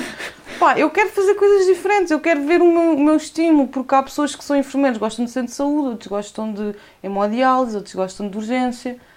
E eu sempre tive ou seja, durante seis anos eu trabalhei em hospital e em hemodiálise, hemodiálise clínica, uhum. ok? Para a qual também tive de tirar um curso, tipo pós-graduação, para ir trabalhar como enfermeira de hemodiálise, que é muito bem pago por hora, mas que ninguém olha para aquilo como. É, é, aquilo é sempre um duplo, nunca ninguém vê aquilo como, como um, primeiro... um primeiro trabalho. Sim. E então eu fui tirar a especialidade e, comecei a tirar a especialidade em janeiro de 2019. E eu, a especialidade era um ano. Eu fui para o Brasil em dezembro de 2019. Saí do hospital em outubro. E então, como é que foi a cronologia? Durante uh, fevereiro, janeiro, fevereiro, março, abril, maio, ai, tanto tempo, meu Deus, agora é que eu estou a ver. Foram seis meses. Eu estava aí todos os dias. Ou seja, eu queria mudar, queria ter mais qualidade de vida, mas estava-me a enterrar cada vez mais. Estavas então na, tinha, na roda do rato? Estava na roda do rato, então eu tinha. Tinha acabado de comprar ovo. Comecei a, a, a tirar a especialidade, comecei num, num, serviço novo, que era os cuidados intensivos, e comprei a casa tudo na mesma altura. Eu queria era coisas novas. E depois a casa que eu comprei fiz obras. Então, tipo, obras do género, paredes abaixo, tudo fora, tudo novo. Então, mas, uh então estás a ver a minha vida não, como é que ela estava. Tu tinhas namorado na altura? Não. Ou seja, isso era um projeto sozinha? Só meu, era uma coisa minha. Uau. disse, não, vou comprar a casa, porque eu estava a morar em que é luz, e agora vou-te explicar porque é que eu quis comprar a casa. Eu estava a morar em que é luz, e então as coisas foram-me surgindo, os questionamentos... Morar em que é luz na, na, na, na casa... casa da minha avó. Okay. Os questionamentos foram-me surgindo um de cada vez, e o que é que eu ando aqui a fazer, e que não sei o que, e depois houve um dia que eu cheguei a casa, mas o que é que eu estou aqui a fazer? Tipo, eu acordo às 6 da manhã com buzina de alas de carros. Eu olho para a janela e eu só vejo prédios. E foi quando, na altura, que eu comecei a fazer yoga, por causa de um problema das costas. Okay. O médico recomendou-me fazer yoga e eu cheguei às aulas, de, as primeiras aulas de yoga e assim, o que é que eu estou aqui? Esta gente não bate bem na cabeça. Mas pronto, aquilo era a indicação médica, comecei a fazer a yoga, isto agora é um, um parênteses. E como comecei a olhar para o yoga de outra forma. Eu neste momento faço yoga porque eu gosto, não tem a ver com as costas. E através do yoga eu comecei a ter mais. Um, querer ter contacto com a natureza. E então nessa altura comecei-me a questionar tudo. Eu estou a morar aqui, tipo, não tem um parque, não tem nada. E foi quando eu decidi: vou mudar de casa. Além disso, tinha a minha avó a morar em frente, tipo, como sempre a controlar-me se o meu carro estava, se o meu carro não estava. Enfim, vou mudar de casa. Então andei a procurar casas para arrendar no Conselho de Cascais. Baratinhas. Estás a ver, né? No boom. Um T1, 900 euros. Então, Mas o que eu ganho é para ficar na casa. Eu assim, isto não pode ser. Então quer dizer, eu tenho que viver eternamente ali ou tenho que trabalhar no triplo para pagar uma renda de uma casa? E foi quando houve alguém, uma mente iluminada, que é a minha mãe, me disse assim: Mas porquê que tu não compras em vez de alugar? Tipo, havia aquela crença de tipo, a ca- comprar casa é uma prisão e depois tens de ficar ali. E eu disse: Realmente, olha, vou comprar casa, porque depois estive a ver. Eu até tinha uma boa taxa de esforço para uma boa prestação, se bem que eu não queria ter uma prestação muito alta. Então andei a ver casas e foi quando, no Conselho de Cascais, para estar perto do hospital, que não fiquei assim tão perto, fiquei em São Domingos de Rana, entre São Domingos de Rana e Porto Salvo, que é ali tipo. Estou ali um bocadinho, um bocadinho no meio, estou perto da praia, perto do Eiras, perto da autoestrada, pronto, até fiquei numa boa zona. Estás em Vila Vacaia, no fundo. Estás perto da praia, estás perto da autoestrada. Exatamente, exatamente. Vou a pé para todo lado, não se vê pessoas, carros a passar a partir das 8 da noite, porque não é tipo numa estrada principal, Sim. é mesmo ali. Aqueles prédios que têm só dois andares. Sim. Pronto. Ah, aquilo é uma aldeia. Foi- Tu, chama, tu chamares prédio uma coisa que tem dois Chama-se andares. Talaíde, Que é uma aldeia. Talaíde, se tu fores, é uma aldeia. Só que pertence à freguesia de São Domingos de Rana. E eu, em 5 minutos, estou na estrada. Portanto, é Vila Facaia, basicamente. Ahm, e então, eu nessa altura tinha comprado casa porque depois calhou tudo o mesmo. Eu andei durante meses a procurar casas com créditos com bancos e a fazer simulações e que não sei o quê. Quando, tenho, quando vejo a minha escritura marcada para dia 11 de janeiro de 2019, com aulas, tinha feito um turno num, num lado e ia fazer um turno no outro, ahm, orçamentos com empreiteiros, a ver, tipo, saía do trabalho, tinha que ir para as aulas, antes de ir para as aulas, chegava atrasada às aulas porque tinha que ir com o empreiteiro lá Merlin ver os azulejos, não sei do quê. Eu não sei como é que eu não tive um esgotamento. Não, tinha, não tive porque estava em modo robô. Eu estava em modo robô, tipo, mental, completamente. Entretanto, eu fui morar para a casa nova, nova, tipo, já toda eh, renovada no dia 1 de maio. Eh, e a partir daí, pronto, essa parte da casa ficou tudo um bocadinho mais calmo, mas continuava com unidade de cuidados intensivos, hospital, aulas, estudar, frequências, tipo, tinha voltado à faculdade, né, basicamente. E depois eh, há coisas que não mudam, estudar na véspera e com trabalho Sim. ainda mais, pronto. Eh, quando eu comecei a questionar-me, eu assim, mas o que é que se está a passar? Ou seja, eu não estava a gostar da especialidade, tinha pago 3 mil euros e o meu dilema era, ok, ou eu agora vou para a par- acabo a parte mais fácil e dou uso aos 3 mil euros e vou para estágio. Que é que era o estágio? Basicamente era pelo menos recuperar os 3 mil euros. Pelo menos recuperar os 3 mil euros. Sabes que eu fiz um ano passado e também foi com mais ou menos com essa perspectiva. Mas ao mesmo Ou foi tempo, uma pandemia. o meu, o meu, o meu, o meu dilema era: mas porquê que eu tenho que fazer os aos 3 mil euros do género? Então, eu acabei a parte das aulas, tinha o mês de agosto de férias da faculdade e depois ia começar o estágio. E eu comecei a pensar: das duas, uma, ou eu desisto, vão os 3 mil euros para o galheto, ou eu continuo e vou ter um esgotamento, mas pelo menos dei os aos 3 mil euros. Tipo, o que é que eu prefiro? Estás a ver? Aquilo, não, no fundo, não ia servir para nada. Decidi desistir. Pensei. ah, e que no fundo eu não perdi os 3 mil euros porque eu estava a pagar a prestações e fiz o. No contrato com a escola dizia que sem justa causa tinha que pagar as propinas todas, mas eu não sei. Como eu tinha sido aluna da licenciatura e disse-lhes que, que ia desistir porque ia mudar, e efetivamente ia, ia mudar para outro país para trabalhar. Essa parte tu não deves saber, de Angola, não. Não, mas, oh, mas eu estamos Pronto. aqui para. Então eu ia para Angola trabalhar, como é que eu ia fazer a especialidade, não é? Então, mas espera aí. Calma. Tu te- tens a vida toda focada cá. Depois dizes, ia para Angola trabalhar. Sim. Tens-me explicar a determinado momento. Tu decides, comprar uma casa, fazer obras numa casa e como é que Exato. no fim das obras estarem acabadas, afinal vou para Angola. Exato, porque isto foi assim, eu fui para a Casa Nova em maio e depois andei para aí mais um mês ou dois na roda do rato e depois tipo, houve um dia que eu cheguei a casa porque aquilo que eu mais queria era ter a minha casa, eu quero comprar uma casa, eu quero ter uma casa. No fim, eu tinha a minha casa, isso não é isto que eu quero, eu quero ir para Angola. Estás a ver? Não, Como é que esta cabeça não, estava a trabalhar? Sabes que ah, o ser humano é um, é, um, é um ser insatisfeito. E isso acontece muito. Olha, o, o, o mais fácil que as pessoas revêem é quando as pessoas querem muito comprar um telemóvel. Tu falo nisto porque é uma coisa do dia a dia. E às vezes fazem um esforço e dão mais uns euros para um telemóvel e de repente já andamos com telemóveis na casa dos mil euros e etc. E compram um telemóvel. E se tu espremeres bem a coisa, aquelas funções todas extras que a pessoa disse que queria e não sei o quê, usam na primeira semana. Porque depois, aqui há uns, aqui há uns anos, o telemóvel era para fazer ah, chamadas e mandar SMS. Agora já não. Agora já se usa a câmara fotográfica, porque de facto já se guarda momentos e guardam na cloud e etc. Ah, e de facto usa-se redes sociais, que era uma coisa que não se usa. Mas quer dizer, mas existem telemóveis de 150 euros que dão ir às redes sociais, tiram uma fotografia razoável e, está feito. No entanto, os telemóveis de 500 e 600 continuam-se a comprar. Mas nós continuamos todos, de uma forma geral, a cair nesse erro. É nós queremos coisas que, no fim das termos... Olha, há outro exemplo mu- muito clássico e muito bom e que eu, eu nunca o fiz, mas que já vieram pessoas fazerem. É quando a malta compra máquinas de ginásio para ter em casa. E depois, Ah. invariavelmente, estão todas à venda no LX. Ou a apanhar pó. Por isso é que eu não compro uma.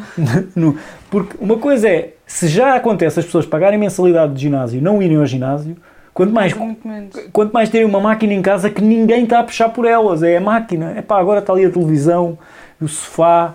Não, ah, mas é, é, é, um, é uma luta porque eu, eu faço ginásio e agora no confinamento eu comprei algum material, já tinha algum, mas como tipo, halteres eram levezinhos, tinha que comprar mais pesados Sim. e não sei o quê.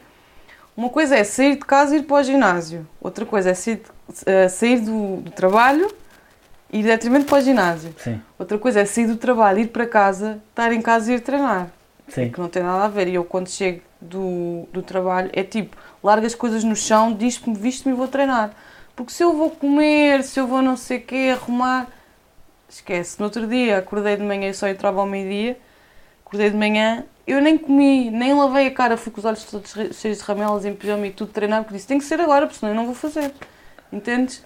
Entendo E- perfeitamente. E Isso é- isso da máquina, eu penso, eu não vou comprar uma máquina, eu já comprei muito material, mas máquina eu não vou comprar porque o preço que ela custa, eu se calhar não vou usar, ao menos estes elásticos, estas bolas que andam para aqui, se eu deixar de usar, parece que não é tão... Sim, eh, e sabes que a- Carmen às vezes é que discute comigo que eu digo assim, estou a pensar, vou, eh, se calhar vou pagar um curso para fazer não sei o quê. Que foi uma realidade que também, também me apercebi quando fui fazer o tal curso da Restart e que disse que me preencheu quando estava a fazer. Eu se quiser fazer um curso, imaginemos 3D, que é uma coisa que eu não domino, eu vou ao YouTube e está lá tudo. A questão é que eu sei, se eu não pagar eu não vou estar comprometido a fazer aquilo. Há uma diferença um gigante, porque de facto tu hoje em dia aprendes quase tudo na, na, Na net. na- na net. Portanto, ah, para mim há uma diferença. Se há, se há quem consiga fazer e ser rigoroso e fazer em casa sozinho, eu digo pá, fixe, segue a tua vida, está tudo Mas eu bem. por acaso até fiquei surpreendida comigo que eu ando a fazer os meus treininhos em casa.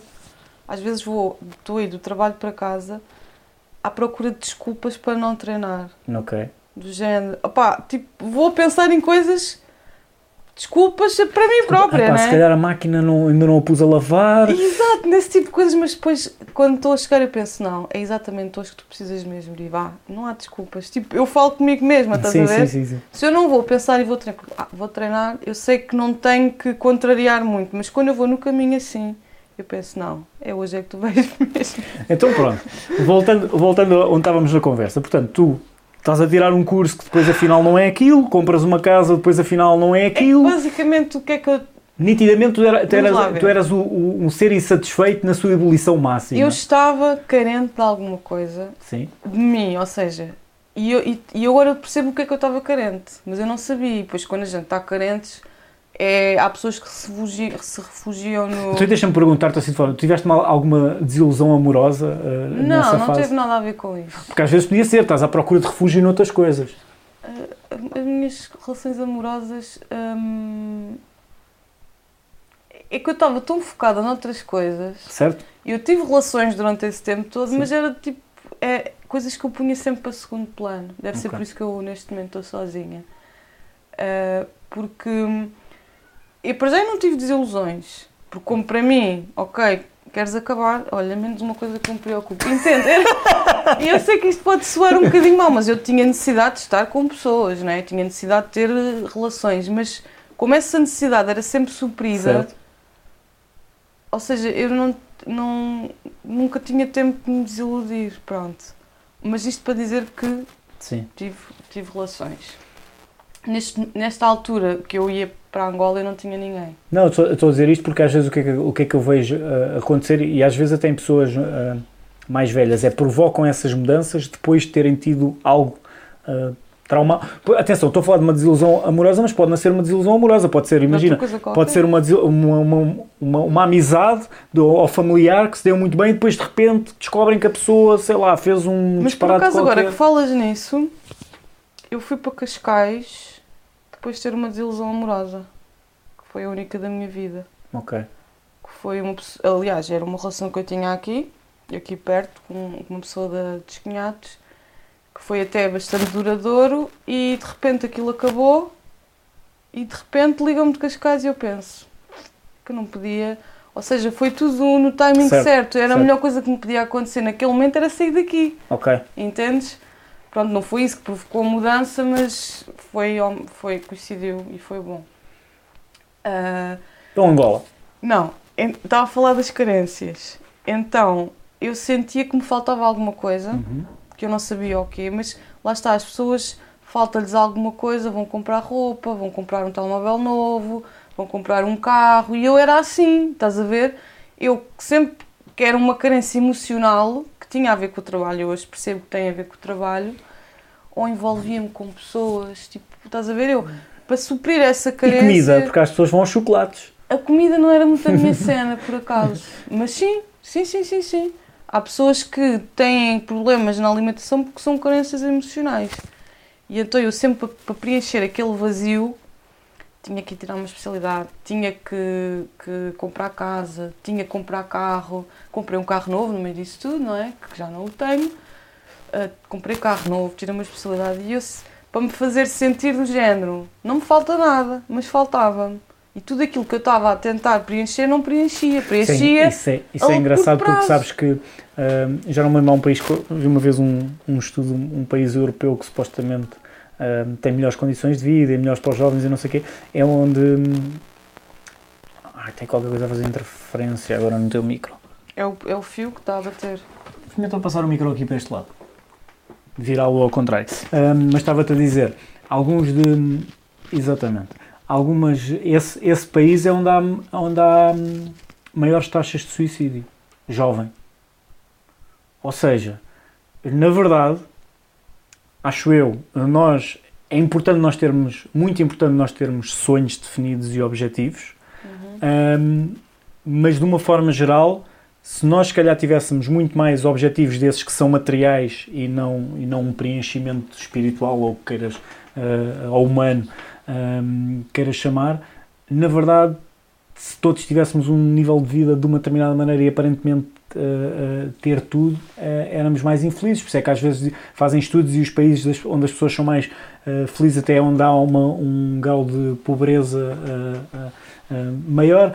Um, e conheci, tenho um, um colega meu que dizia assim: Eu não quero ganhar Euro milhões. Eu gosto muito de mim como sou e não sei como é que eu iria ser depois de ganhar o Euro milhões. Olha, sim.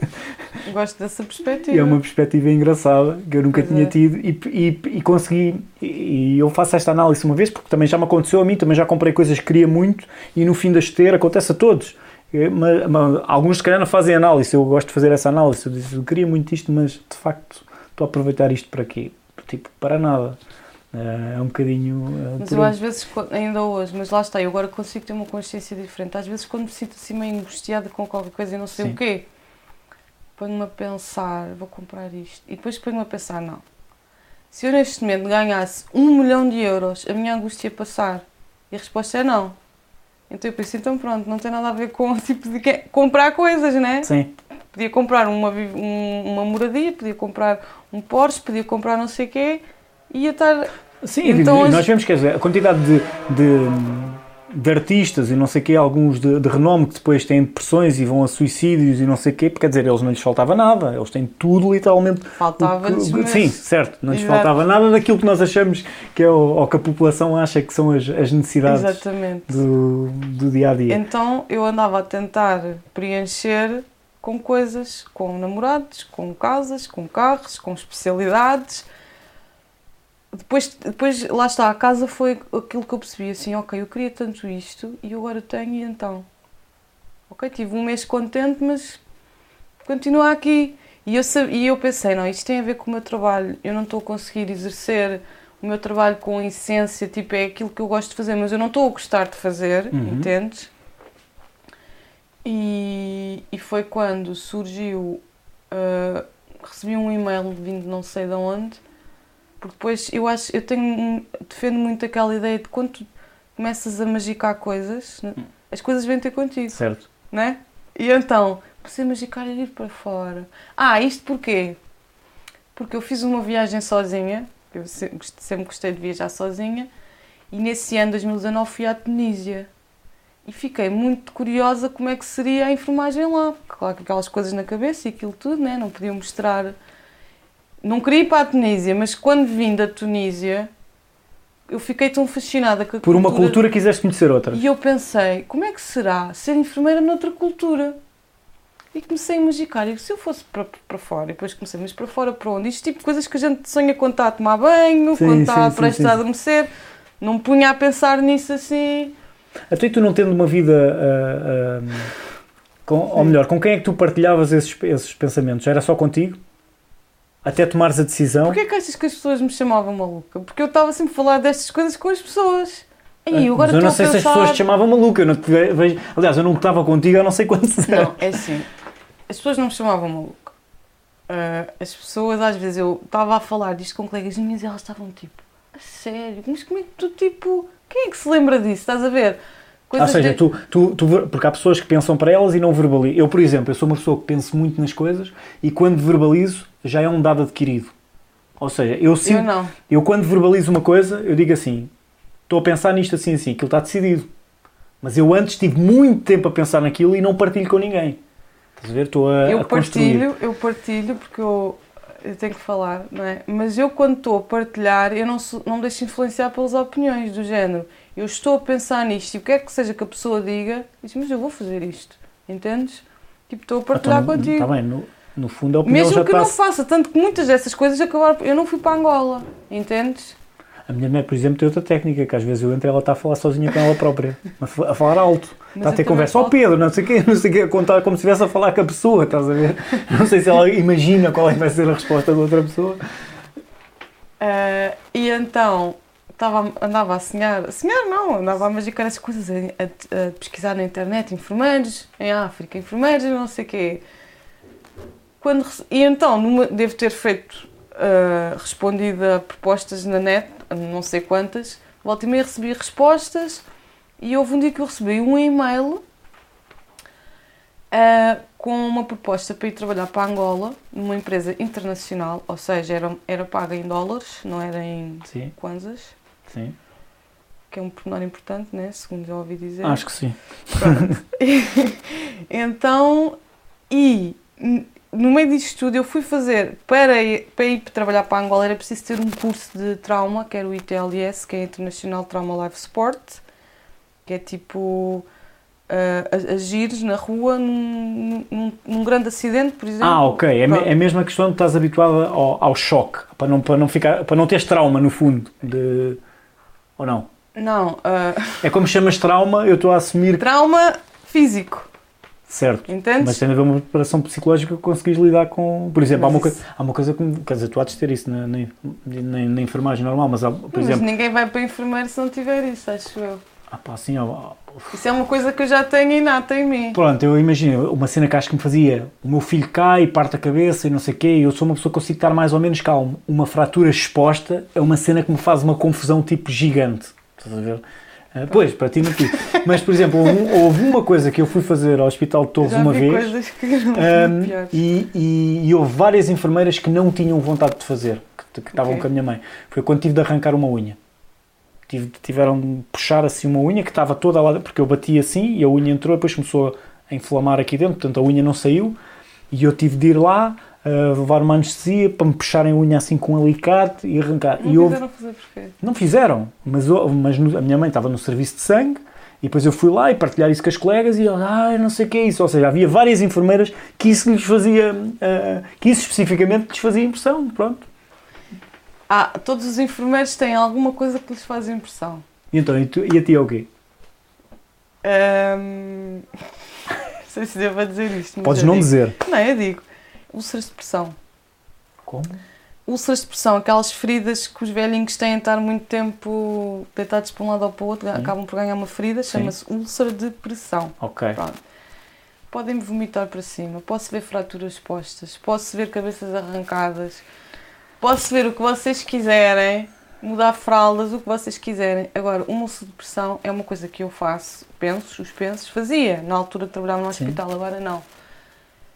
E era sempre aquele momento que eu estava ali, ok, eu vou fazer isto que eu tenho que fazer a pessoa. Eu punha sempre, isto é um propósito. Qual é o propósito de estar aqui? O velhinho vai ficar mais confortável, vai ficar limpinho. Portanto, eu só pensava nisso. Porquê é que eu estou a fazer isto? Porque se eu estivesse ali, "Ih, isto cheira mal, isto não sei o quê, entendes? Ou seja, eu arranjava aquela resiliência, aquela estratégia. Mas há, há enfermeiros que não gostam de expectoração, tipo aspirar quando temos Sim. que tirar. Há enfermeiros que lhes faz confusão o vómito. Há enfermeiros que lhes faz confusão ver eh, feridas, fraturas. Há, há enfermeiros que fazem confusão, por isso é que nós não gostamos todos do mesmo. Né? E no fundo deve haver alguma solidariedade entre, Claro, entre, claro. entre vocês para. Uh, mas pronto, esse curso que eu fui tirar é, uh, portanto, nós na- dentro de um hospital temos os recursos materiais, na rua não se tem. E esse, e esse, esse curso era, no fundo, um- uma parte do curso do INEM, que é, se tu vires um acidente na rua, tu, tendo esse curso, podes atuar Ok. ok? Tipo, imagina que uma pessoa tem uma fratura exposta, tem a perna virada ao contrário, tu sabes o que fazer se tirares esse curso.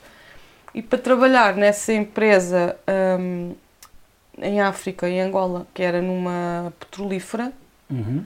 mas havia a petrolífera em mar e havia a petrolífera em terra, e eu dizia que o mar eu não queria. Queria ir para a terra e então tinha que ter esse curso, porque acontece muito, eles caem lá daqueles andaimes e que não sei o quê, pronto. E fui tirar esse curso. Respondi ao mail, eles disseram que os critérios que eram precisos era ter X anos de experiência, ter não sei o quê, e ter esse curso. Paguei o curso e fui fazê-lo num fim de semana, e quem é que eu encontro nesse curso?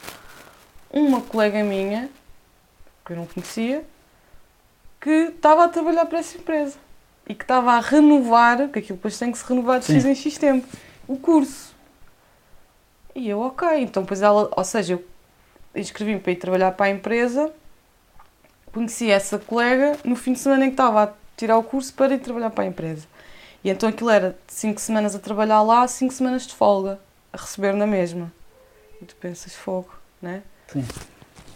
Ahm, isto foi em agosto, portanto, agosto de 2019.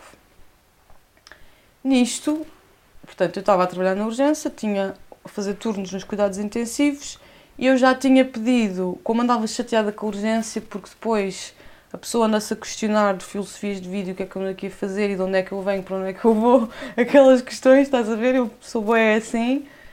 Chateei-me com o meu chefe e disse: para castigo, que era coisa que eu não queria, porque eu nem sequer estava a gostar de trabalhar na unidade de cuidados intensivos, eu quero pedir transferência para a unidade. E eu era uma das enfermeiras mais experientes que ele tinha naquele momento, e para ele aquilo foi tipo puf, um balde de água fria. Ele falou com, falaram com o outro, o chefe de um sítio falou com o outro, então já estava agendada a minha transferência para a unidade de cuidados intensivos em julho. E em agosto eu decidi esta coisa toda de Angola. Depois eu estava em casa e começo a pensar, ok, eu pedi transferência para o serviço, eles estão tipo todos com burocracias para trás e para a frente para eu ir para a unidade e eu afinal não vou ir para lado nenhum, vou é mudar de, de país, né? Sim. Então comecei a pensar, isto é um bocadinho chato porque o enfermeiro, o chefe da unidade de cuidados intensivos para eu ir para lá vai deixar de chamar outra pessoa. E eu agora vou sair do país, convém tipo dar uma justificação Sim. e dizer, né? E fui falar com ele e disse: Olha, eu afinal vou para Angola. Eu não ia, eu não tinha nada certo, mas eu andava a dizer que ia para Angola. Por isso é que eu digo que as pessoas dizem que eu não bato bem. Eu afinal vou para Angola, esqueça lá a minha transferência. E ele: Então, tipo, mas estás a brincar com isto ou quê? Pronto, olha, lamento. Falei com o meu chefe da urgência e disse que ahm, ficava na urgência Até ires para Angola. até ir para Angola. E ele, mas tu vais para Angola fazer o quê? E olha, nem sei se vou. Eu estou-lhe a dizer é que se eu for, é um bocadinho chato estar agora a dar este trabalho todo, né? Digo eu. Mas se calhar eu nem vou, não sei. Mas se não for, fica aqui. Pronto, o que quer que eu lhe diga? Eh, quando. Ah, entretanto, passa hum, agosto, passa setembro, eu já tinha mandado os papéis todos, tinha tirado o curso, que mesmo que não fosse para Angola, aquilo é mais um curso que eu tinha, né? Que dá sempre jeito. Nunca mais me diziam nada. De Angola nem se ia, nem se não ia, nunca mais me chamavam. Essa colega minha que estava lá dizia, olha, mas eles dizem que não vão chamar mais ninguém, não estou a perceber. Ou seja, aquilo foi uma entrevista da qual eu, eu criei uma expectativa na minha cabeça porque eu depois sou logo assim.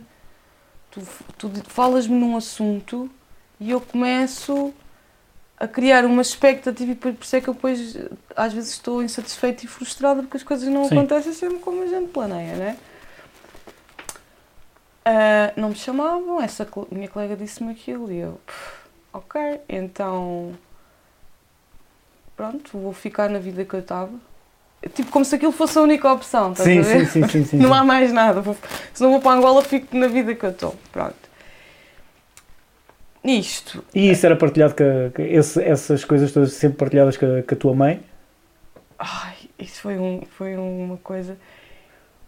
Ou, só- Ah, partilhavas com os colegas e com os teus pares lá e depois quando chegava à família já era o- finalmente? Não, a questão é que eu, com a minha mãe, eu sempre tive uma necessidade de não desiludir a minha mãe. Ok. Mais o meu pai. Tipo, a minha mãe, com, mas com o meu pai eu sempre tinha, eu não posso falhar, eu não posso falhar, eu não posso falhar. Sempre que o meu pai me chamava a atenção, tens o carro todo sujo, aquelas coisas de pai, né? Ei, pá, fogo, vim para aqui e trouxe o carro. Sempre que vinha cá, lavava o carro. Pronto. Coisas que hoje em dia eu olho e penso, por amor de Deus, mas pronto. E então eu não queria estar a dizer Agora, nada. agora só, só por curiosidade, agora o que é que fazes? Trazes o carro sujo ele diz qualquer coisa e olha, Não, ele já nem diz que. pronto, ok. Ele já nem Não, diz. porque há essa opção que os filhos às vezes têm, que é conseguirem relativizar, ouvem na mesma, porque aquilo o pai precisa dizer aquilo, mas conseguem relativizar e não entrar numa discussão. Não havia discussão, mas ah, não havia, porque lá está, eu não queria. Neste momento, o meu pai vê o meu carro completamente cagado, sim, porque ele não- é lavado há meses, não estou a exagerar, e pronto. Às vezes ele olha e nem diz nada. Eu, tipo, eu começo a imaginar o que é que ele está a pensar, estás a ver? Pronto. Ahm, e então eu nunca quis estar-lhes a contar coisas, porque o meu pai é muito diferente de mim nesse aspecto, tipo, não sabes o que é que queres, dizes uma Sim. coisa e depois fazes outra. Uhum. E isso ia ser mais um motivo para, para eu ser criticada pelo meu pai Sim. e para falhar com ele. Então eu não queria estar a expor eh, o que é que eu andava a pensar, que quando fosse uma coisa certa. Certo. Senão o meu pai ia dizer, se calhar não ia, não sei, mas então, mas afinal que raio de que ideia é essa? Vais para onde? Fazer o quê? Pronto. Cada vez que, só para tu perceberes, cada vez que eu ia viajar sozinha, ele dizia, mas tu vais para lá fazer o quê? Tipo, tu vais viajar e a pessoa pergunta, vais para lá fazer o quê? Que resposta é que isso tem? Sozinha. São, são diferentes formas de estar na vida. Exato, Pronto. portanto, eu não Porque queria... o teu pai, eventualmente, quando viaja, pensa em viajar com a tua mãe e fazer um programa com a tua mãe. Tu, se calhar, ah, viajas no sentido de eu vou sem um objetivo definido para viver a cultura e ver as coisas. Pronto, é só isso. Ou seja, eu não sei bem o que é que vou, vou. Exato. Ah, E é essa parte que eu gosto, eu não sei o que é e, que eu o- vou e o encontrar. mindset é muito diferente. Muito. Mas o meu pai também. hum, ele neste momento ele já. Não é que ele não me aceitasse, mas ele já percebeu que eu já. Depois dos. que eu já tinha 18 anos, havia esse, esse choque de, De de personalidade. personalidades. Ele percebeu. Eu já não estava a ser educada. Sim. Estás a ver? Ele começou a perceber, ok, eu já não estou a educá-la. Ele percebeu isso tarde. E eu às vezes rio-me quando eu venho aqui a casa, durmo cá. Não te esqueças de desligar o, o aquecedor, não te esqueças da luz, não te esqueças não sei o quê. Eu às vezes virem para ele e não sei como é que eu vivo em minha casa sozinha, sinceramente. Ele disse, pá, pois é, mas o que é que queres? É tipo hábito, pronto. Uh, e então eu nunca partilhei este tipo de coisas com eles logo assim. Mas isso foi na altura. Eu, neste momento, qualquer coisa eu partilho com a minha mãe. Uh, então, o que é que aconteceu? Comecei a desistir, uh, pronto, a aceitar que se calhar afinal não ia para Angola, mas eu queria sair país. Eu queria ir fazer qualquer coisa que ainda ninguém se tivesse lembrado de fazer. Estás a ver? Então, como eu na altura andava a tirar. Hum, lá está, também se calhar por causa de. Eu preciso de fazer coisas para preencher este vazio que eu não sei o que é que está vazio de quê, não é? Sim andava nas aulas de yoga e depois fui tirar cursos tipo de inteligência. Um, como é que se diz? Inteligência emocional e depois andava a, a tirar, a ter sessões com coachings, uh, tipo. Porque eu, eu tinha que haver alguma coisa ou Sim. eu estava errado, eu às vezes punha a pensar, será que sou eu que sou atrasada mental ou os outros todos é que são atrasados mentais? Estás a ver? Uhum. Tipo, sentia-me deslocada. Não, não sentia que conseguia dizer alguma coisa a alguém e que a pessoa dissesse, ah, eu penso como tu. Tipo, toda a gente ficava, what? Olhar para mim assim, ok, pronto. E depois eu também não fazia questão de me encaixar. Percebes o que eu sim, quero dizer? Sim, sim, eu não fazia questão de ser igual ao fazer o que os outros faziam só para. Não, eu não sou assim, pronto. Então comecei a ler muito. Esses meses que, que entre setembro, setembro de 2019 a dezembro, eu não sei quantos livros eu li mas tipo, li bastantes livros, um, não eram livros de autoajuda, tipo, livros que me, questões que me faziam pensar. Vou-te dar um exemplo, eu li um livro do Deepak Chopra que o título é Tem fome de quê? Tipo, tu quando tens fome, Sim. do que é que tu tens fome? Estás a ver? Uhum. Uh, e isso também mudou alguma coisa no meu estilo de vida. Uh, entre outras coisas, pronto, às vezes coisas, olha, tenho que ir jantar porque são horas de jantar, mas tenho fome Percebes? Isto é sim, é só um sim, exemplo. Sim, sim, E então, tipo, livros que me faziam eh, questionar, eu às vezes respondiam às minhas às questões que eu próprio me fazia. Pronto. Uh, porque é que as pessoas compram coisas, porque é que as relações não dão certo, porque é que vou ter esta uh, linguagem não, não, não verbal, linguagem corporal. Pronto. Só que houve uma decisão que eu tomei, uh, porque depois eu pensei, ok, eu pensava que ia que ia mudar a minha vida de uma forma e isso não vai acontecer, então eu vou continuar na mesma vida. Não, porque se eu decidi ir fazer isto. Está a interferir? Não, não, fala, fala. Ah, se eu decidi mudar porque eu não estou bem, se essa mudança não vai acontecer, eu não quero continuar como eu estava. Uhum. Portanto, eu vou ter que mudar, de qualquer das formas. E foi quando eu decidi: não, se eu não estou bem no hospital, então eu vou sair do hospital. Percebes o que eu te quero dizer? Ou seja, eu fiz uma mudança, uh, tentei ir por um caminho para sair dali. Não consegui fazer esse caminho. Diz-me uma coisa que eu tenho alguma curiosidade, porque, porque depois eu abri, tu tinhas um blog ou qualquer coisa do género, Sim, uma vez abri tem. e tinha lá, tinha lá os livros e reparei que era, era muita quantidade que tinha para lá de coisas. Algumas dessas coisas que tu leste eram contraditórias umas das outras? Ou seja, porque aquilo, aquilo é quase são, são maneiras de estar, são filosofias, são maneiras de analisar e etc. Hum. Mas, mas não são todas na mesma linha. Pelo menos é a ideia que eu fiquei da altura, que já não me lembro, que, que, que abri na altura que foste para o, para o Brasil e depois vi que tinhas lá um link e abri e fui ver o que era. Vamos lá ver, contraditório não é. A questão é que uh, as linhas que havia Sim, é capaz de haver algumas coisas contraditórias, sim, mas isso cada um, e eu falo por mim, ok, eu identifico-me com isto, não me identifico com isto, mas aquilo pega nisto por, num mas aspecto. Aí, mas é aí que eu estou a querer chegar. Tu, no fundo, tu fizeste essa leitura toda sim. para tirar o, o melhor para ti. Exatamente. De, de, e essa parte foi a que eu achei interessante quando comecei a reparar nos, nos títulos. Sim. Pensar, não, isto não é. Não, não, a linha parece que não é sempre a mesma. Não. Uh, e, e muito sinceramente, sem, conhecer, sem perceber bem qual é a linha e o, o modo de, de vida, isso parece muito mais inteligente do que, do que quem defende uma, uma, uma, Porque uma isso é, é, assim, eu não gosto de ir atrás do rebanho, estás a ver? Ok. Tipo, por exemplo, uh, vamos falar. Agora há muita, está muito na moda o coaching, não é? Sim. Há coaching de personal trainer, há coaching de culinária, há coaching de costura, há coaching, há coaching de tudo. Uh, para aprender a emagrecer, para aprender a cozinhar, para aprender a costurar, mas não há nenhum coaching que nos ensine a, a, a, a entendermos a nós mesmos. As pessoas pensam, ah, então vais um psicólogo, não é? Não tem nada a ver. Então, foi quando eu tive o primeiro contacto. Um psicólogo está a fazer uma análise sobre ti, tu aquilo que estás a falar é uma, uma autoanálise, é diferente. Exatamente. Sim.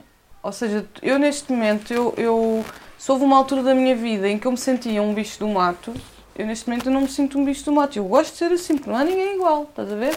Uhum. Tipo, um, eu, eu tive sessões com um coaching desses que me. Uma coaching era uma mulher que me ensinou a tirar partido daquilo que eu sou para fazer aquilo que eu quero. E foi, e foi aí que entrou, que entrou naquela parte da enfermagem que eu tinha a certeza que era aquilo que eu queria, mas eu não estava feliz. Entendes? Então, mas explica-me explica uma coisa. Uh, ah, e eu fui tirar eu um curso de coaching para eu ser, ajudar os outros nesse sentido. Okay. ok. Foi quando eu li os livros, foi quando eu tirei vários cursos, foi quando eu tirei curso de reprogramação emocional, foi quando eu fui para o Brasil, que fui fazer voluntariado, isso era a parte que eu ia, que eu ia cantar. Certo, não, mas só, só, só antes, antes de saltares para o, para o Brasil e para esse voluntariado, só para perceber, e essa sim é a parte da, da loucura, ou melhor, como é que porque lá está eu também eu gosto de loucos e, e, e, gosto de estar rodeado de loucos de uma forma de uma forma geral mas acho que que é preciso também sempre alguma ponderação ou algum suporte. Como é que tu, tendo uh, um carro que não sei se estava todo pago ou não, tendo uma casa, rec recentemente, tendo um curso que tinhas investido, portanto a tua conta bancária está a diminuir. Um, por e, e, esta é a dificuldade que, que uh, quando, como quando o teu colega diz, mas eu vou fazer o quê? Ou seja, eu acho que é possível as pessoas todas mudarem, mas precisam de um determinado suporte uhum. uh, uh, para mudarem. E no teu caso, num caso da tua vida que tens 30 anos e que tens um investimento de uma casa, mais obras, mais um carro, uh, portanto não são propriamente 2 euros. Sim, eu tinha despesas, tinha uh, prestação de uma casa para pagar. Quando tinha... tu decides largar tudo, seja para ir para Angola, seja ir para o, para o Brasil, como é que tu consegues equilibrar essa balança para poderes dar esse salto? Ou seja, eu sou muito a favor dos saltos, mas mas uh, onde, é que, onde é que há o equilíbrio? Neste caso, uh, financeiro ou que ou lá está, sendo, sendo tu uma pessoa de, que gostas de ter uma personalidade forte e não querer ir pelo rebanho, etc mesmo que os teus pais tenham um super suporte financeiro e não, não estou a perguntar se têm se não,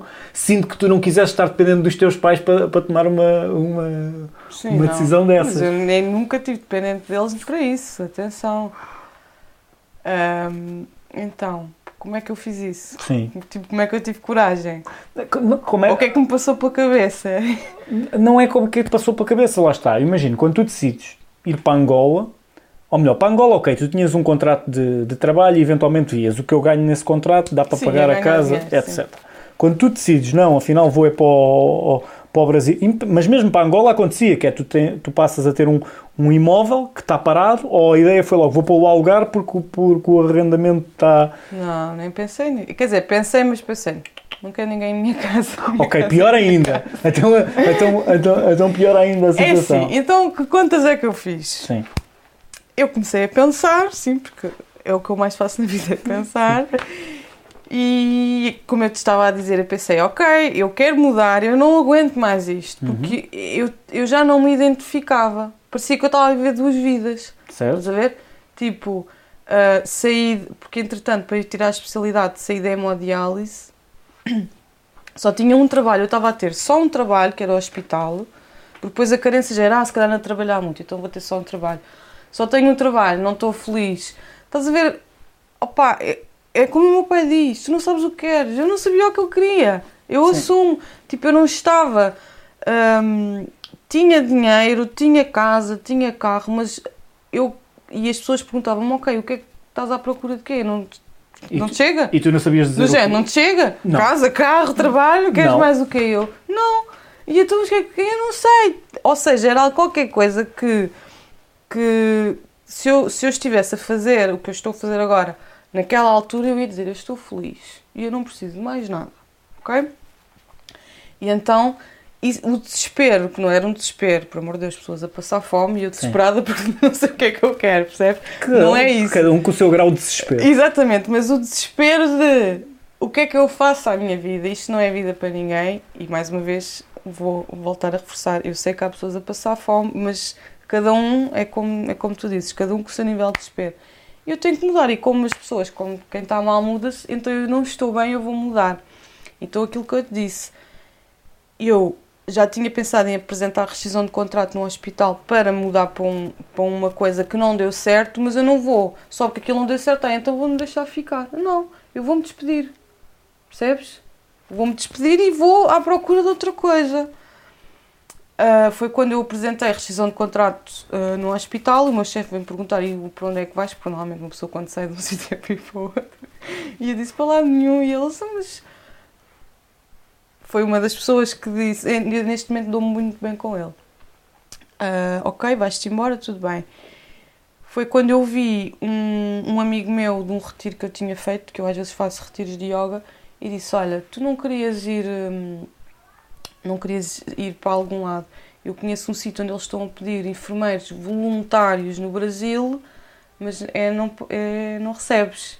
E eu disse, não me interessa, mas pelo menos eu tenho um sítio para onde ir e lá talvez eu consiga encontrar uma solução. Pronto, e o tempo todo que eu tive a trabalhar no Hospital de Cascais com a rescisão de contrato, o retorno financeiro que eu tive ainda foi algum que tinha tipo um, como é que se diz? Um, um pé de meia. Pé de meia. Um pé de meia para viver durante algum tempo. Durante algum tempo. Não, algum tempo, lá estava. Como tu não ias alugar a casa, tu, tinhas estar a- tu não tinhas um income para pagar isso, a não ser tirar do pé de meia. Sim. Eu tinha um pé de meia hum, a priori, né? Certo. E depois com isso que ia receber, e as pessoas dizem, mas tu és maluco, esse dinheiro dava para fazer, para acontecer, para guardar, para investir. Não me interessa, o dinheiro é meu, eu faço o que eu quiser. Pronto. Ok. Certo? Tudo muito certo. Eh, então, fui para, então respondi a esse anúncio, fui para o Brasil para fazer voluntariado. Coincidentemente, por coincidência ou não, não sei se foi coincidência, havia um retiro lá nesse sítio onde eu ia fazer voluntariado de um português, eh, um coach português, que é o Mário Caetano, que ia fazer um retiro nesse sítio. E então, aquilo tipo parece, parece que foi tudo, ao mesmo tempo parece que foi tudo combinado. Esse amigo meu a dizer-me que estavam a pedir enfermeiros voluntários para, para Piracanga, para o Brasil, eu a responder ao anúncio, eles a pedirem-me dados. Mas tu, quando, quando vais fazer voluntário, quando tu dizes eh, voluntários, eles nem a viagem te pagavam? Pagaram. Ok, pagavam. sim, ok, sim, tá sim, sim. Ahm, Que- então, pagavam-te a viagem e davam-te alimentação e. Ok, está bem, só para. para, para- Depois, é assim, obviamente que depois acabei por ficar lá muito mais tempo, Certo. já não estava a fazer voluntariado. Certo, certo, certo. Pronto. Ahm, e e- tinha- respondi ao anúncio e houve outra pessoa a dizer-me: Olha, este vídeo tão fixe de um retiro no Brasil, não és tu que vais para o Brasil? E eu, tipo, eu vi aquilo. Mas isto é no sítio onde eu vou fazer voluntariado. Ou seja, o voluntariado começava dia 17 de dezembro, ah, dia 17 de dezembro, sim, e o retiro era de 1 a 14. Desculpa, era de 8 a 14. Eu, dia 1, esque- no dia 1 não tem nada a ver. O retiro era de 8 a 14 e o voluntariado começava dia 17. No mesmo sítio, eu não precisava de me deslocar. Sim. Estás a ver? Ah, e eu, como, pronto, como gosto muito desse tipo de retiros que se fazem atividades de autoconhecimento e, e um monte de coisas fixe, pronto.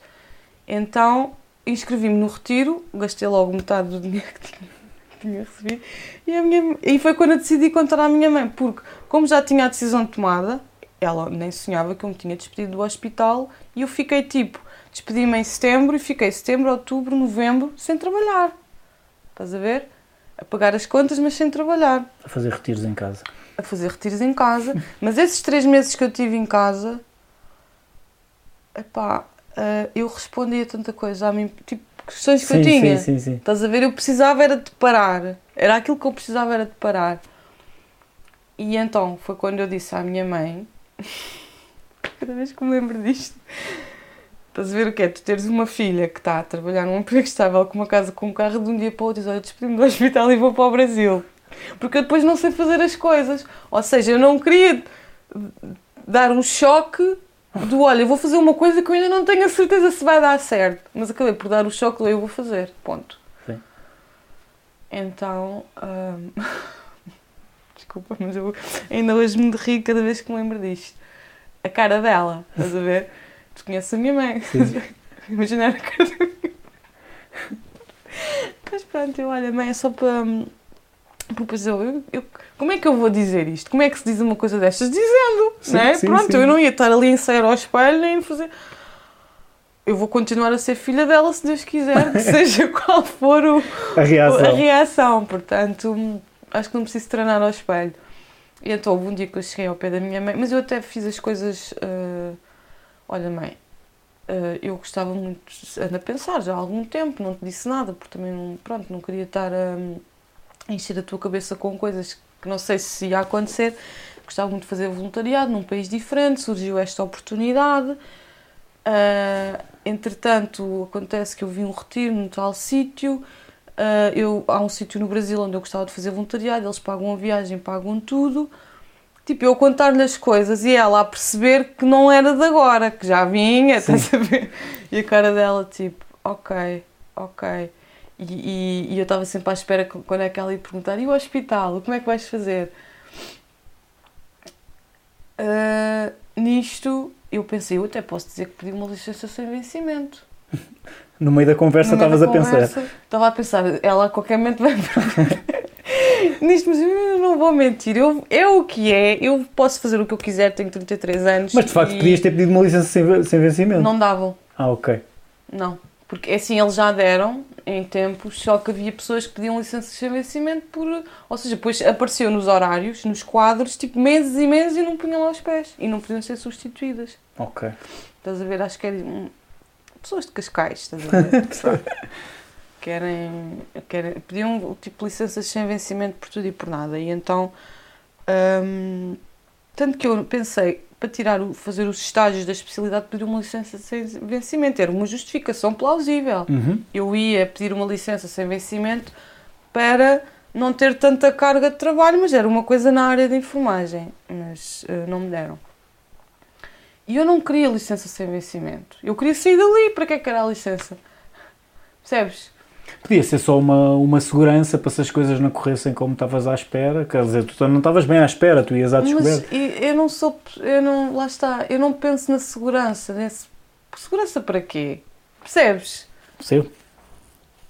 E também percebo porque é que tu dizes que não estás a pensar, Mas não estás a penso- pensar em filhos Uma segurança, eu pensei, se der. Porque assim dá, dá- não te dá a responsabilidade de ter, de ter essa preocupação. Vives mais livre assim. É, mas eu- eu- quando tenho responsabilidades, eu também não, sei mas, assumi-las. mas, sim. mas, mas o reconhecer. Mas isso, é- Sim, isso estás é, certo, estás certo. ou seja, é uma, bem. é uma noção que a pessoa é responsável. É, eu Se não, eu tivesse filhos, como é que eu fazia era isto? impossível. Não era. Então. Não, mas na altura até pensei, se isto der barraca, eu estou sempre a tempo de voltar e eu arranjo. Pá, eu tenho X anos de experiência, tenho este curso, este e este, não me vão dar trabalho. Que lá vão à rasca com enfermeiros em todo lado, percebes? Sim. O meu próprio chefe, ele gostava tanto de mim que ele dizia-me: Tu, quando quiseres, tens a porta aberta. E eu acho que isso também ajudou. Ok. Estás a ver? Ou seja, não tinha a segurança do ter licença sem vencimento, mas tanto que eu voltei. Ok. Eu voltei, já saí outra vez, mas voltei. Ah, e então foi quando eu decidi, ok, então a minha vida vai ser isto. Comprei logo ah, montes de roupa, tipo, estávamos no inverno, era, era hum, novembro, Sim. dezembro, lá. Comecei a comprar coisas para levar para lá, fui comprar uma mala nova, ah, a planear tudo. Entretanto, lá nesse sítio, aquilo como era um, uma ecovila, Uhum. era, não podíamos, tinha que ser tudo produtos biodegradáveis. Estás a ver? Eles, a água era toda limpa lá, não podíamos. Então comecei a ver receitas na net para fazer gel de banho, para fazer pasta de dentes. Então durante estes meses, pá, diverti-me imenso, se- sempre com o meu foco ali. Estás a ver? Uhum. Então, uh, foi quando eu fui. O voo que, que, que, o voluntariado me pagava, eu podia escolher a data, uhum. então eu acabei por escolher quase duas semanas antes. Eu fui no dia 6 de dezembro para ir ao retiro.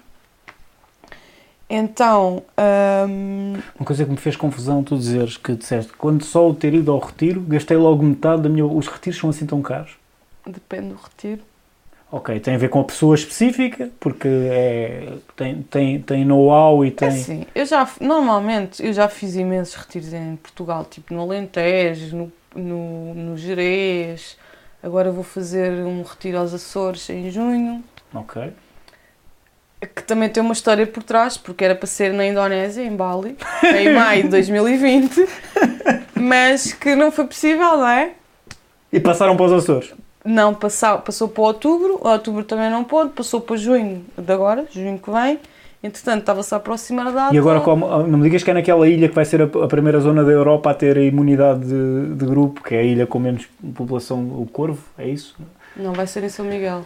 Mas acho que é o Corvo que, que saiu aí nas notícias que ia ser a primeira a ter tipo. Tem menos são para aí 300 pessoas e então ia ser o. Não, é São Miguel. Mas sim, até há bem pouco tempo o retiro ia ser em Bali. A questão é que tivemos a ver. Eles estão a aceitar voos neste momento só de negócios. Portanto, arriscamos, ou seja, ou, ou, quem está a organizar o retiro, pelo menos, Sim. eu, o meu problema é só comprar a viagem. Eu já tenho o retiro pago com tudo incluído. Uhum. Portanto, o dinheiro que eu dei àquela pessoa está incluído o retiro, as atividades e a estadia. Portanto, seja para onde a gente for, a estadia está paga, se for mais caro. E pelo que eu percebi é assim, as coisas nos Açores são mais, são mais caras do que em Bali. As, uh, Açores versus Madeira, que eu costumo ir muito à Madeira, o meu irmão é foi aos Açores, e ele, uh, a Madeira tem muito mais oferta de restaurantes e não sei o quê, as coisas nos Açores são mais, uh, segundo dizem, são mais caras, versus a Madeira só. Mas as cenas em, em Bali, ou pelo menos na altura que, que ia para lá, eu tive a ver tipo estadias para depois ficar lá mais uma semana. Uhum. Aquilo era tudo baratíssimo. Então, o continua, dinheiro continua, eu, só vou ver aqui. O dinheiro que eu dei para... Para pagar esse retiro, ao ser nos Açores, eu penso que a pessoa que está a organizar ficou a perder. Mas pronto. E como se estava a aproximar a data, a pessoa que está a organizar começou a pensar: eu não posso deixar isto ficar muito próximo e muito próximo da data dizer: olha, já não vamos para o Bali, depois eu preciso organizar as coisas noutro sítio. E então era um risco muito grande, até porque tínhamos que fazer teste cá, tínhamos que fazer escala no Dubai, fazer teste no Dubai, fazer três dias de quarentena no Dubai, chegar a Bali, quarentena, e eu pensei: não estou para isto.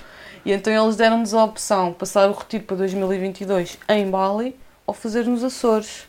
Quantas pessoas é que vão ao retiro desses? São nove. Ok.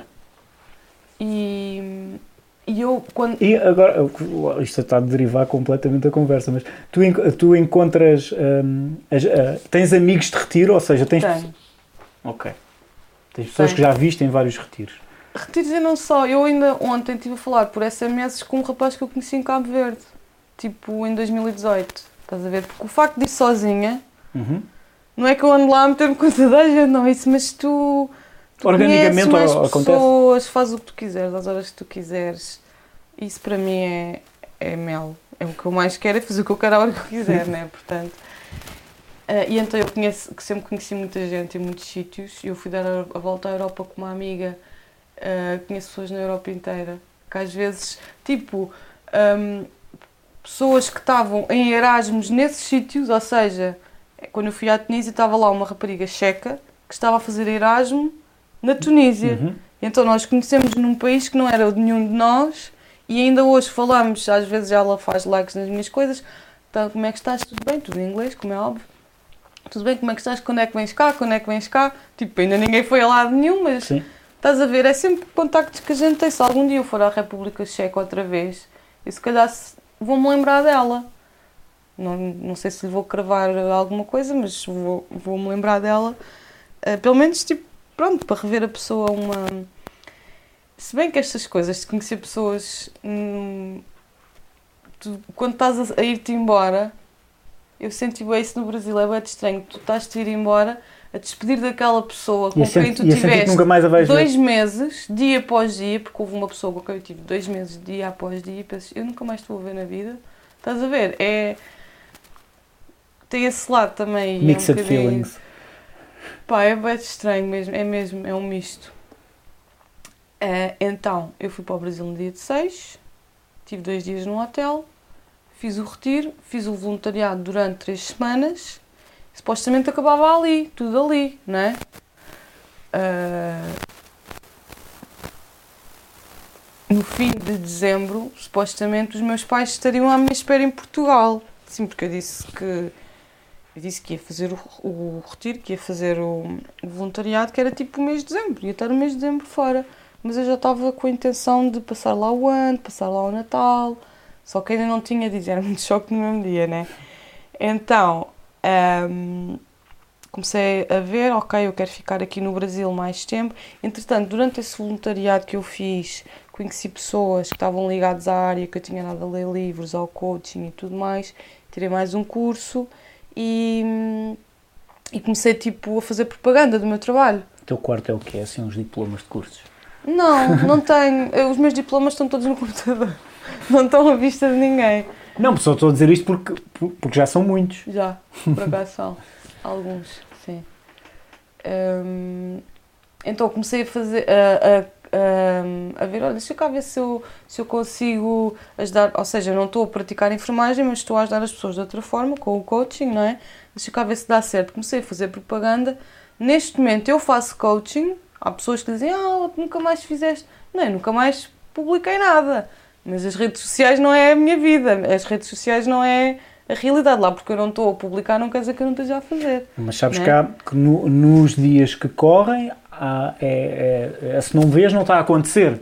É, é, um bocadinho aí. É, lá está, eu tinha, essa, eu tinha essa dúvida, porque quando estavas no Brasil começaste a fazer vídeos diários e não Sim, sei o quê, sim. ali, e, e depois tinhas, o- tinhas o, o blog ativo, pá, e a pessoa percebe, de alguma forma, ela está ali em busca de, de um modo de vida, etc., e está a tentar capitalizar eh, Exatamente. em, em cima disso, montar um, um negócio. Um negócio. No, no fundo, é aquilo por que tu passaste. Cada, se tu fazes retiros, se pagas retiros, se fazes coaching, se pagas coaching, se depois tiras formações, estás a pensar, agora sou eu, acho que já Exatamente. tenho alguma coisa para passar às, Exatamente, eh, às exatamente. pessoas. Então tu continuas a, a fazer disso. Ah, é assim, eu continuo a fazer, mas não como fazia. Ou seja, vamos voltar à mesma história do eu não estou satisfeita. Estás a ver? Ou seja, eu comecei a, a gostar de. É assim, o ser humano é um ser insatisfeito, mas a Tânia é um, é um ser Ainda ainda, mais. mais insatisfeito. Neste momento estou satisfeita, posso Ok. dizer. Neste momento estou. Ahm, então, na altura comecei pronto, a, a- a- fazer vídeos, mas isso era mais num sentido de propaganda, porque Uhum. depois aquilo que me dava dinheiro não estava nas redes sociais, não é? As consultas. Comecei a dar consultas e comecei a gostar de. Então, E diz-me uma coisa por curiosidade, os teus, os teus eh, clientes, em termos percentuais, porque imagino que tu, quando fizeste a propaganda, o, o, o pessoal daqui também vê, eh, quer dizer, eu vi, outra, a, tu- a tua mãe há de ter partilhado também, sim, houve interesse de pessoas de cá. sim. Tu tinhas, tinhas rácio de clientes de cá e clientes de lá? Ahm, era mais de cá. Ok. Porque lá está, a minha propaganda inicial, ninguém conhece, é online. Quem é que vê o online? É, Os é- amigos. é os amigos e a família de cá. É? Ahm, mas eu conheci muita gente no Brasil, muita gente, muita gente.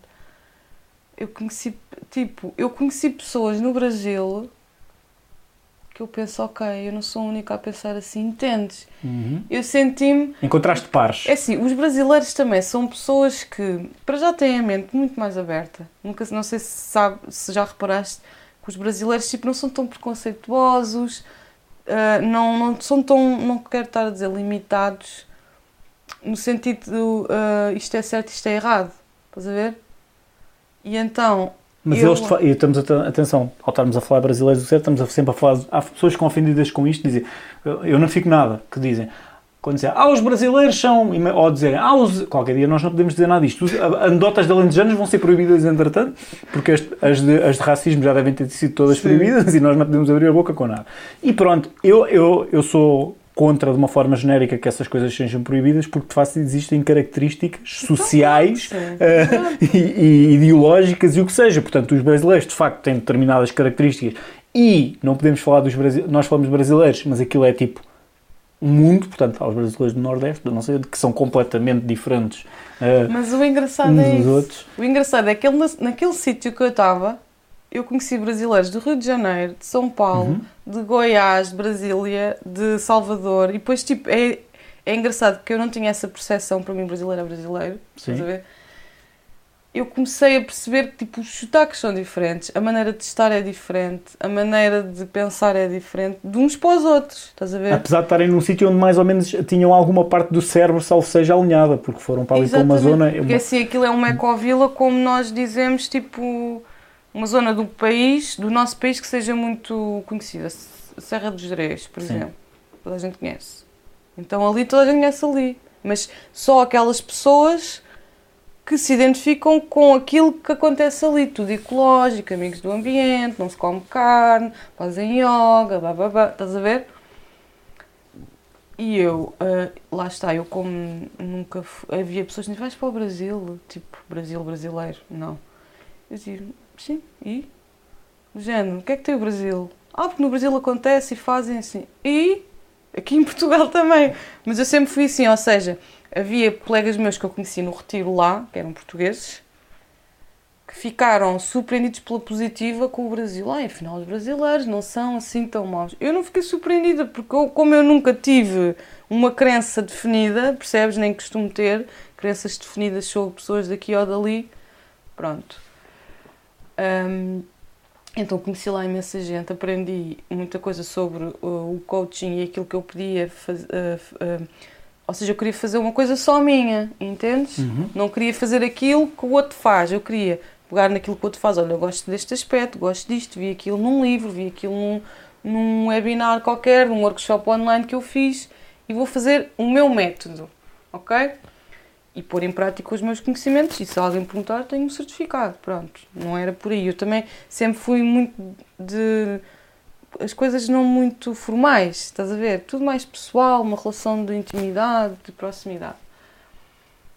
Então, hum, pronto, fui tendo algum sustento assim, né? Tinha o dinheiro do hospital, tinha o dinheiro, não sei o quê, não mexi nesse dinheiro, fui tendo um sustento. Hum, a casa lá estava. Quando cheguei cá, eu olhei para a minha casa, até pus as mãos na cabeça, que era valor por todo lado, mas pronto. Porque a casa eu teve um inverno fechada. Uma coisa é se tivesse sido no verão, estás a ver? Foi tipo um inverno inteiro, janeiro, fevereiro, março, os piores meses. Então, Bem, vamos entrar em obras, pintar e coisas. não, não, não, por acaso não, foi só uma limpeza que foi preciso. Um desumidificador e uma limpeza. Entretanto, eu comecei a planear, ah, portanto, eu trabalhava online, comece- comecei a gostar daquilo, podia ajudar pessoas e podia fazer onde eu quisesse, porque era através do online. Ah, Mas tu achas que hum, tu ias chegar a níveis próximos mas de... eu não, e as pessoas muitas vezes me perguntavam: Ah, mas já não queres ser enfermeira? Oi, calma, tipo, lá porque eu estou a fazer isto agora, não quer dizer que eu nunca mais vá trabalhar como enfermeira. Claro que sim. As pessoas é que tipo. As pessoas tiram conclusões. Tu dizes uma coisa, a pessoa tira uma conclusão. Sim. Estás a ver? Ah, eu estava a fazer aquilo nele, naquele momento, a seguir logo se vê. Eu sou bem assim, a seguir logo se vê. Sim, mas tu sabes que é assim. Eu sei que nem toda a gente é assim. Mas não é isso. É que todos nós ah, aprendemos, de uma forma geral, a observar o mundo com- com- conforme o vemos e somos educados a ver do ponto de vista social. Ou seja, apesar de eu perceber exatamente o que tu, o que tu vês, também percebo exatamente a pessoa, a pessoa que tira uma, uma, uma, Conclusão precipitada. uma conclusão precipitada. Eu normalmente, quando ouço dizer alguma coisa, tenho a tendência a confrontar a pessoa eh, sobre a coisa. Mas, mas há pessoas que até ficam incomodadas quando, quando eu as confronto assim determinado, porque não estão habituadas. Porque não é o hábito. Nós perdemos muito tempo a falar por trás.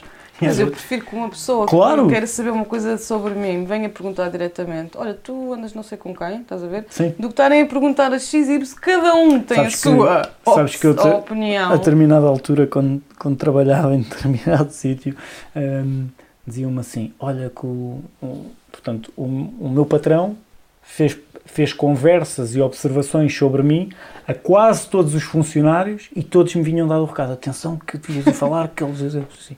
E eu sempre disse: Não, mas ele se quiser que me venha perguntar a mim. Claro. E toda a gente muito preocupada. mas, Atenção. ah, ele nunca me veio perguntar diretamente. E, e andou com aquilo a construir macacos na cabeça dele do que é que eu andava a fazer. Mas é que se nós pensarmos, eu, pronto, eu também sou um bocado assim. Às vezes eu noto que as pessoas querem me dizer alguma coisa ou querem, mas e então quem é que está a sofrer com isso? É a pessoa, porque anda ali. E eu fiz isso com a minha mãe, estás a ver? E com o meu pai, eu andei ali a fazer macaquinhos e quando é que eu conto e quando é que eu não conto. Quando no fundo, pronto, podia ter. Mas era sobre mim, pronto, não era sobre Sim. o outro a quem eu ia falar ou perguntar. Então, mas. Hum, eu tenho de ir ali ver quanto tempo tem isto, mas está, estamos à série a atingir praticamente o meu limite do meu cartão. É sério? Sim. Vamos ver. Só por curiosidade. Ah, temos qualquer coisa como 7 minutos. ok. Um, portanto, para, para isto depois também não morrer assim como uma conversa no, no ar, o que eu acho que, portanto, já percebemos que tu tiveste um, um percurso mais ou menos tradicional, apesar uhum. das tuas questões até determinada altura. Numa altura fizeste uma coisa nada tradicional que foi dar um murro na mesa uh, e responder a essas inquietações que, que, que tu tinhas. Um, fazes uma parte de. continuas a fazer uma parte de, de trabalho de, de coaching, um, mas onde é que. Quando tu dizias há bocadinho agora estou, ah, agora estou feliz, onde é que onde é que percebi quando vieste do Brasil voltaste ao hospital de, de, Cascais, mas que continuava sempre preencher. Onde é que tu estás agora e que te preenches? O que é que aconteceu? Então eu quando vim, vim na pandemia, né?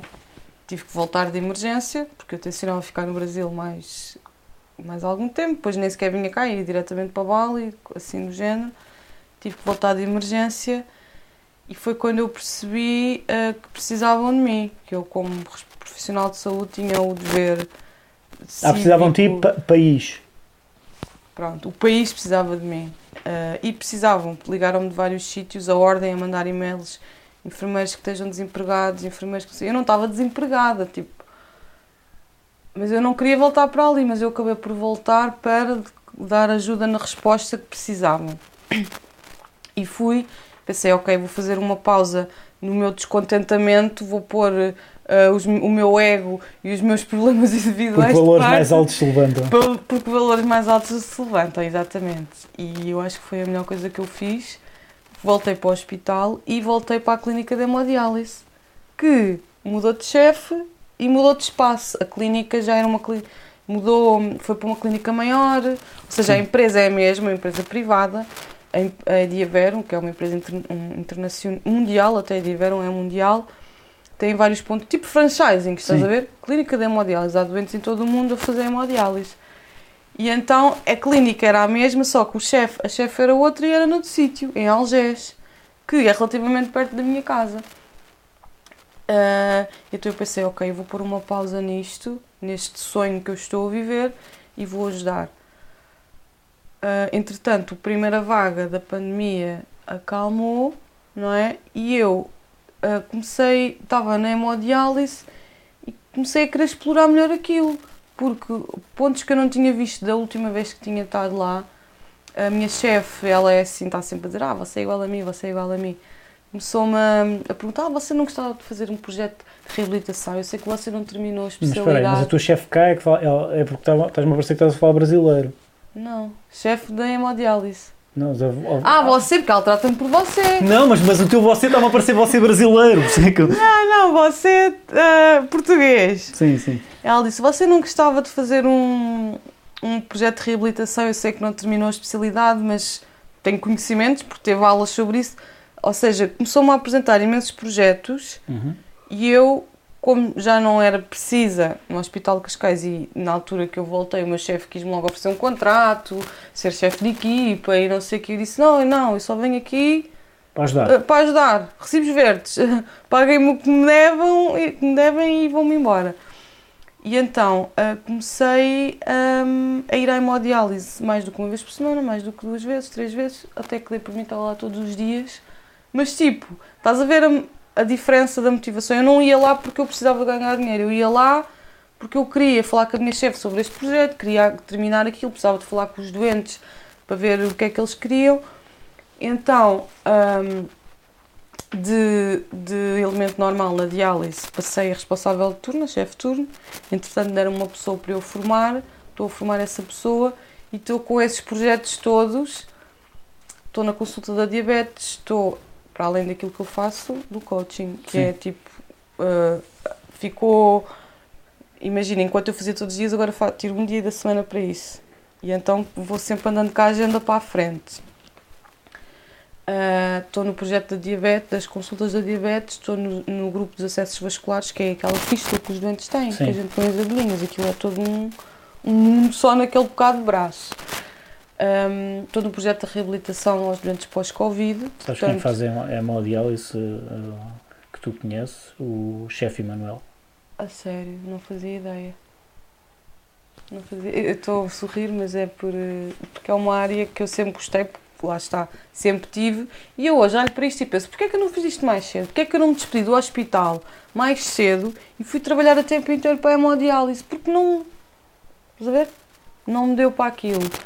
E se eu tivesse voltado para a clínica mais cedo, ah, ou seja, não tivesse ido para o Brasil, eu tinha apanhado ainda outro chefe que não me tinha mostrado ahm, certas coisas que eu podia estar a fazer e na altura não ia fazer, entendes? Uhum. O que, é que eu, o que é que eu agora noto? Aquela carência que me faltava, Uhum. aquilo tudo que eu tive aqui a falar, que faltava alguma coisa, era o estar ahm, com os doentes sem estar a pôr, tipo, a fazer coisas, estás a ver? Eu estou a fazer coisas na mesma, porque eu tenho que picar, tenho que ligar à máquina, mas o resto do tempo, que é um turno de 5 horas e meia, que eles fazem 4 horas de hemodiálise, eu posso pôr os meus projetos na consulta da diabetes, eu estou a melhorar a qualidade de vida daquela pessoa, ah, a ensiná-la a lidar com a diabetes, reabilitação pós-Covid, doentes que apanharam Covid voltaram completamente debilitados, quase acamados, nós estamos a conseguir pô-los de pé outra vez, literalmente, estás a ver? E, e entretanto, ah, vou ter outra proposta que eu não, agora não posso partilhar. Ok, olha. Para crescer, a- ou seja, aquilo, o meu coração, estás a ver, o meu coração tinha aquilo que eu queria, ele está a fazer isto.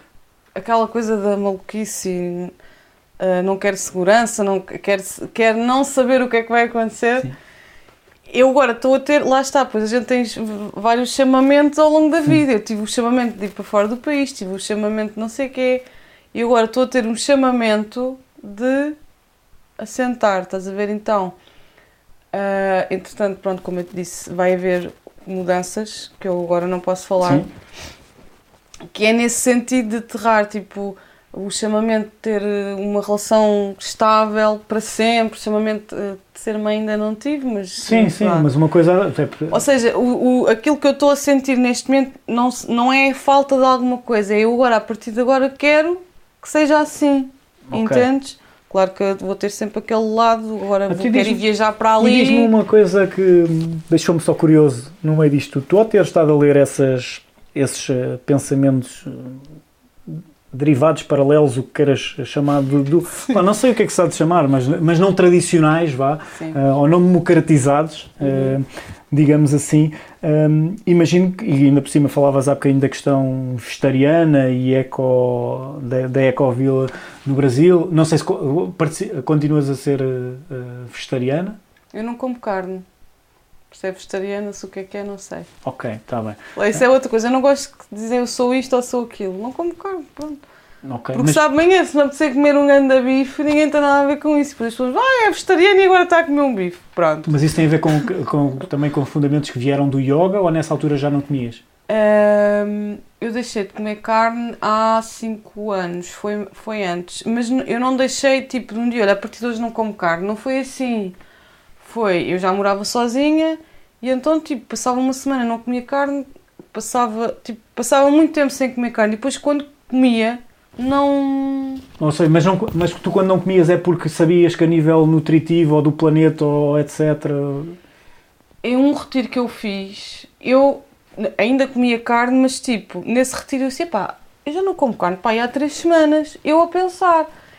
E alguém me disse, olha, há um livro muito bom que fala de, ah, deix- ah, tipo, o facto de deixar carne, de deixar de comer carne para a cura de certas doenças, que eu não tinha essas doenças, mas suscitou uma curiosidade, até vi dois documentários sobre isso, sobre... hum, as pessoas que deixam de comer carne, tipo, trataram o cancro, trataram isto, que eu na altura pensei, what? Deixa-me cá ver isso melhor. Ah, sem estar a mexer muito aí, cada vez que eu ia comer carne, está alguém a bater à porta. Ah. Cada vez que eu ia comer carne, que era quando vinha cá, não, gostava, não sabia bem que ia mal, ficava mal disposta, o sabor já não. Então eu pensei, ok, vou estar a comer uma coisa que eu não quero, ainda por cima. ah, comecei a, a investigar eu assim, então, mas espera aí, não vou comer carne, disparate, então vou ficar tipo aqueles mitos que há, vou ficar sem proteína, não vou ter força, ainda por cima eu sempre gostei de fazer ginásio, não sei o quê, então comecei a ler também coisas sobre isso, tipo, afinal a proteína não é só na carne e não sei o quê, e disse, ok, olha, Então, mas. foi assim que eu, eu fui deixando, tipo, eu Certo. inconscientemente deixei. Mas eh, só para. Isto, isto era para elencar só numa, numa pergunta. Eu agora podia te provocar com, com outra história, porque lá está, existe aqueles que dizem não comes carne e fazem uma alimentação à base de vegetais e depois mostram que são grandes atletas e não sei o quê. que Já, já, já li essa. Li, não, só eu, lá está, eu sou muito ao de leve porque senão a pessoa perde muito tempo a estudar, perde ou ganha. É tudo. É tudo Mas eh, podes falar sobre discutível. isso. pode. Não, não, mas não, não, não, vou só tocar ao de leve, é só, é, para não fazer mais uma hora de conversa, é só, é só tocar ao de leve no sentido que, por um lado, vês, há essa defesa e depois, por outro lado, há os outros a defenderem dieta ketogénica, que é, que é uma coisa Mas completamente... a dieta ketogénica não tem nada a ver com desporto, tem a ver com emagrecimento.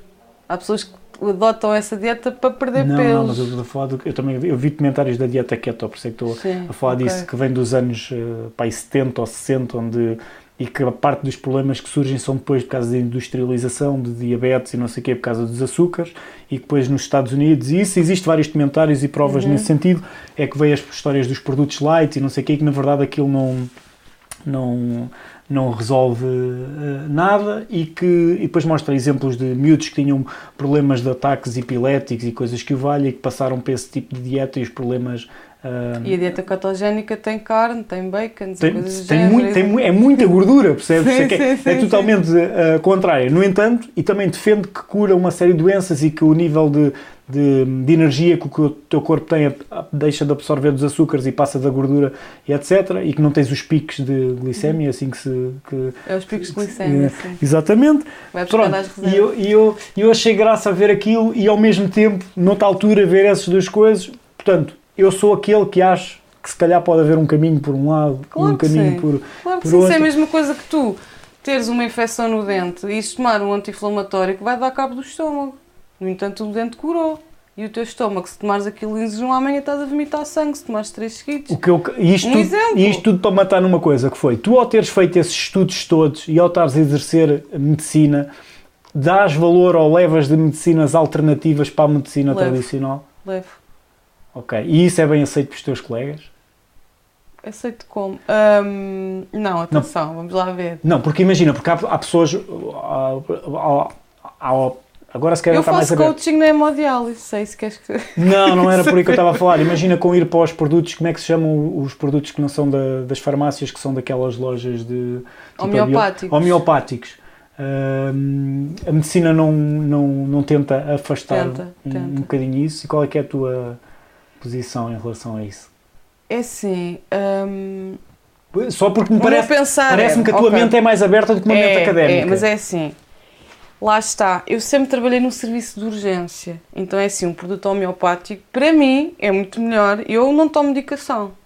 Eu, dentro do meu corpo, eu não ponho. Mas é porque eu sei que há outras alternativas e eu penso, ok, só se eu tiver mesmo com uma dor de dentes, como já tive, tive que tomar antibiótico. Mas isso é assim...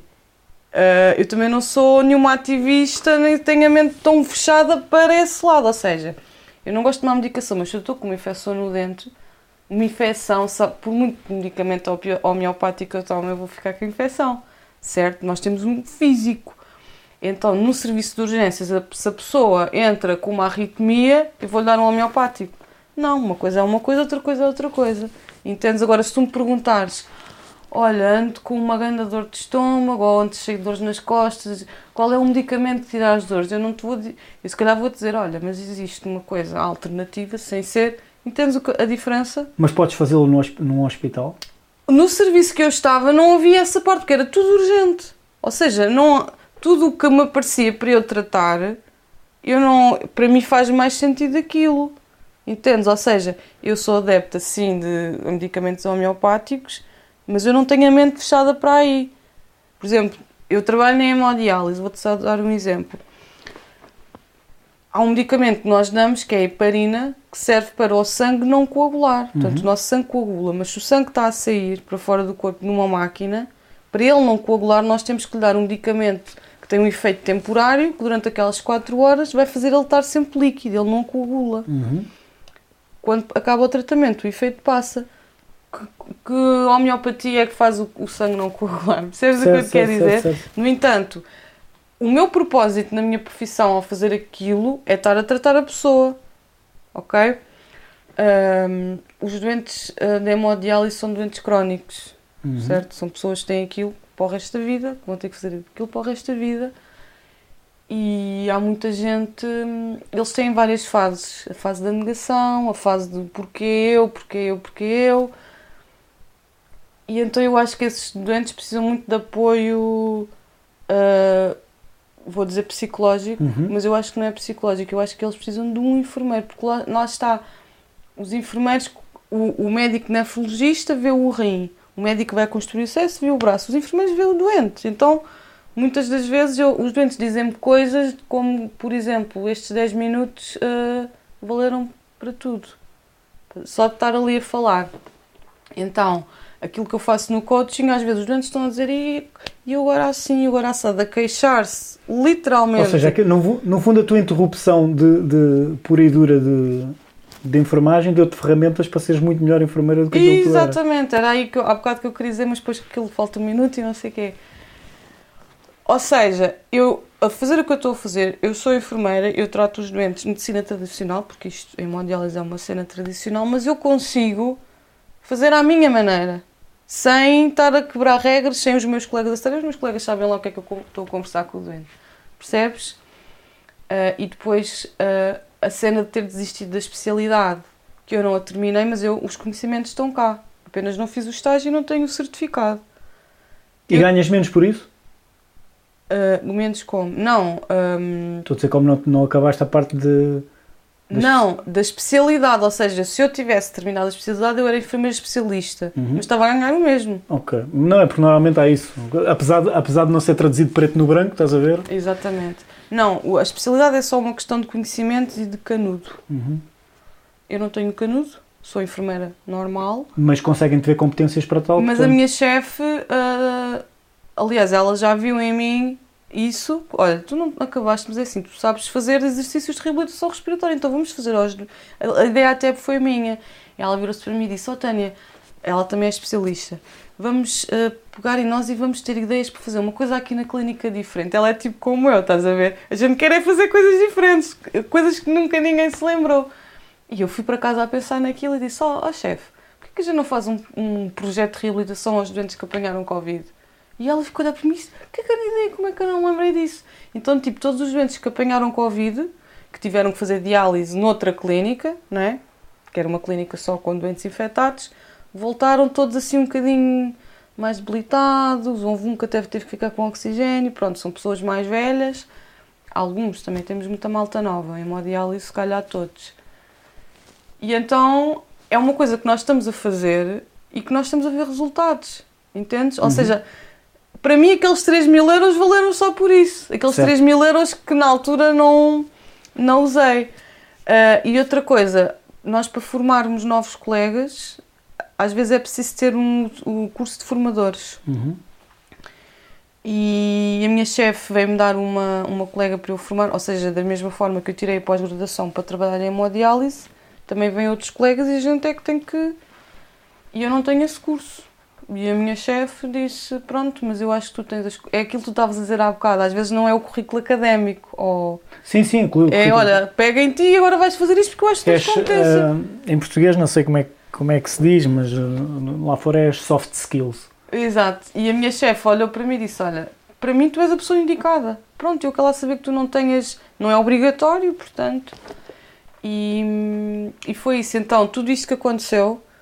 Se Teve eu, um não, propósito. se eu não me despedisse do hospital, se eu, não, se eu não tivesse aqueles pensamentos todos, não me despedisse do hospital, não tinha ido para o Brasil. Se eu não tivesse ido para o Brasil, não tinha tirado esses cursos. Tinha estado na hemodiálise com o meu antigo chefe, que não era uma pessoa de puxar por nós dessa forma e eu tinha-me ido embora muito provavelmente. Não tinha conhecido esta chefe. se não tivesse a pandemia, eu não tinha voltado do Brasil tão cedo para ir para o hospital e para a diálise, não tinha conhecido esta nova clínica, sem as ferramentas, não tinha, não estava, ou seja, parece que estás a ver do Butterfly Effect, é Yeah. mais ou menos isto. Ahm, e pronto. Estás a ver? Olha, a- é, é, é isto que eu quero deste espaço, que é. eu- E, e, e, isso tem sido uma coisa. Quanto menos eu sei, mais interessante se torna. Exato. que, é o que, é- que, é o que, tem, que é o que tem acontecido. E eu às vezes estou. Eu não sei se tu costumas ver. Bem, o meu blog agora não tem escritos. Agora, tipo, às vezes eu tenho um- uma, uma ideia e vou escrever no Facebook ou no Instagram. E às vezes eu meto lá cenas que eu, eu às vezes estou. O pessoal vai ler isto vai achar que esta gaja está. De onde é que esta gaja apareceu agora?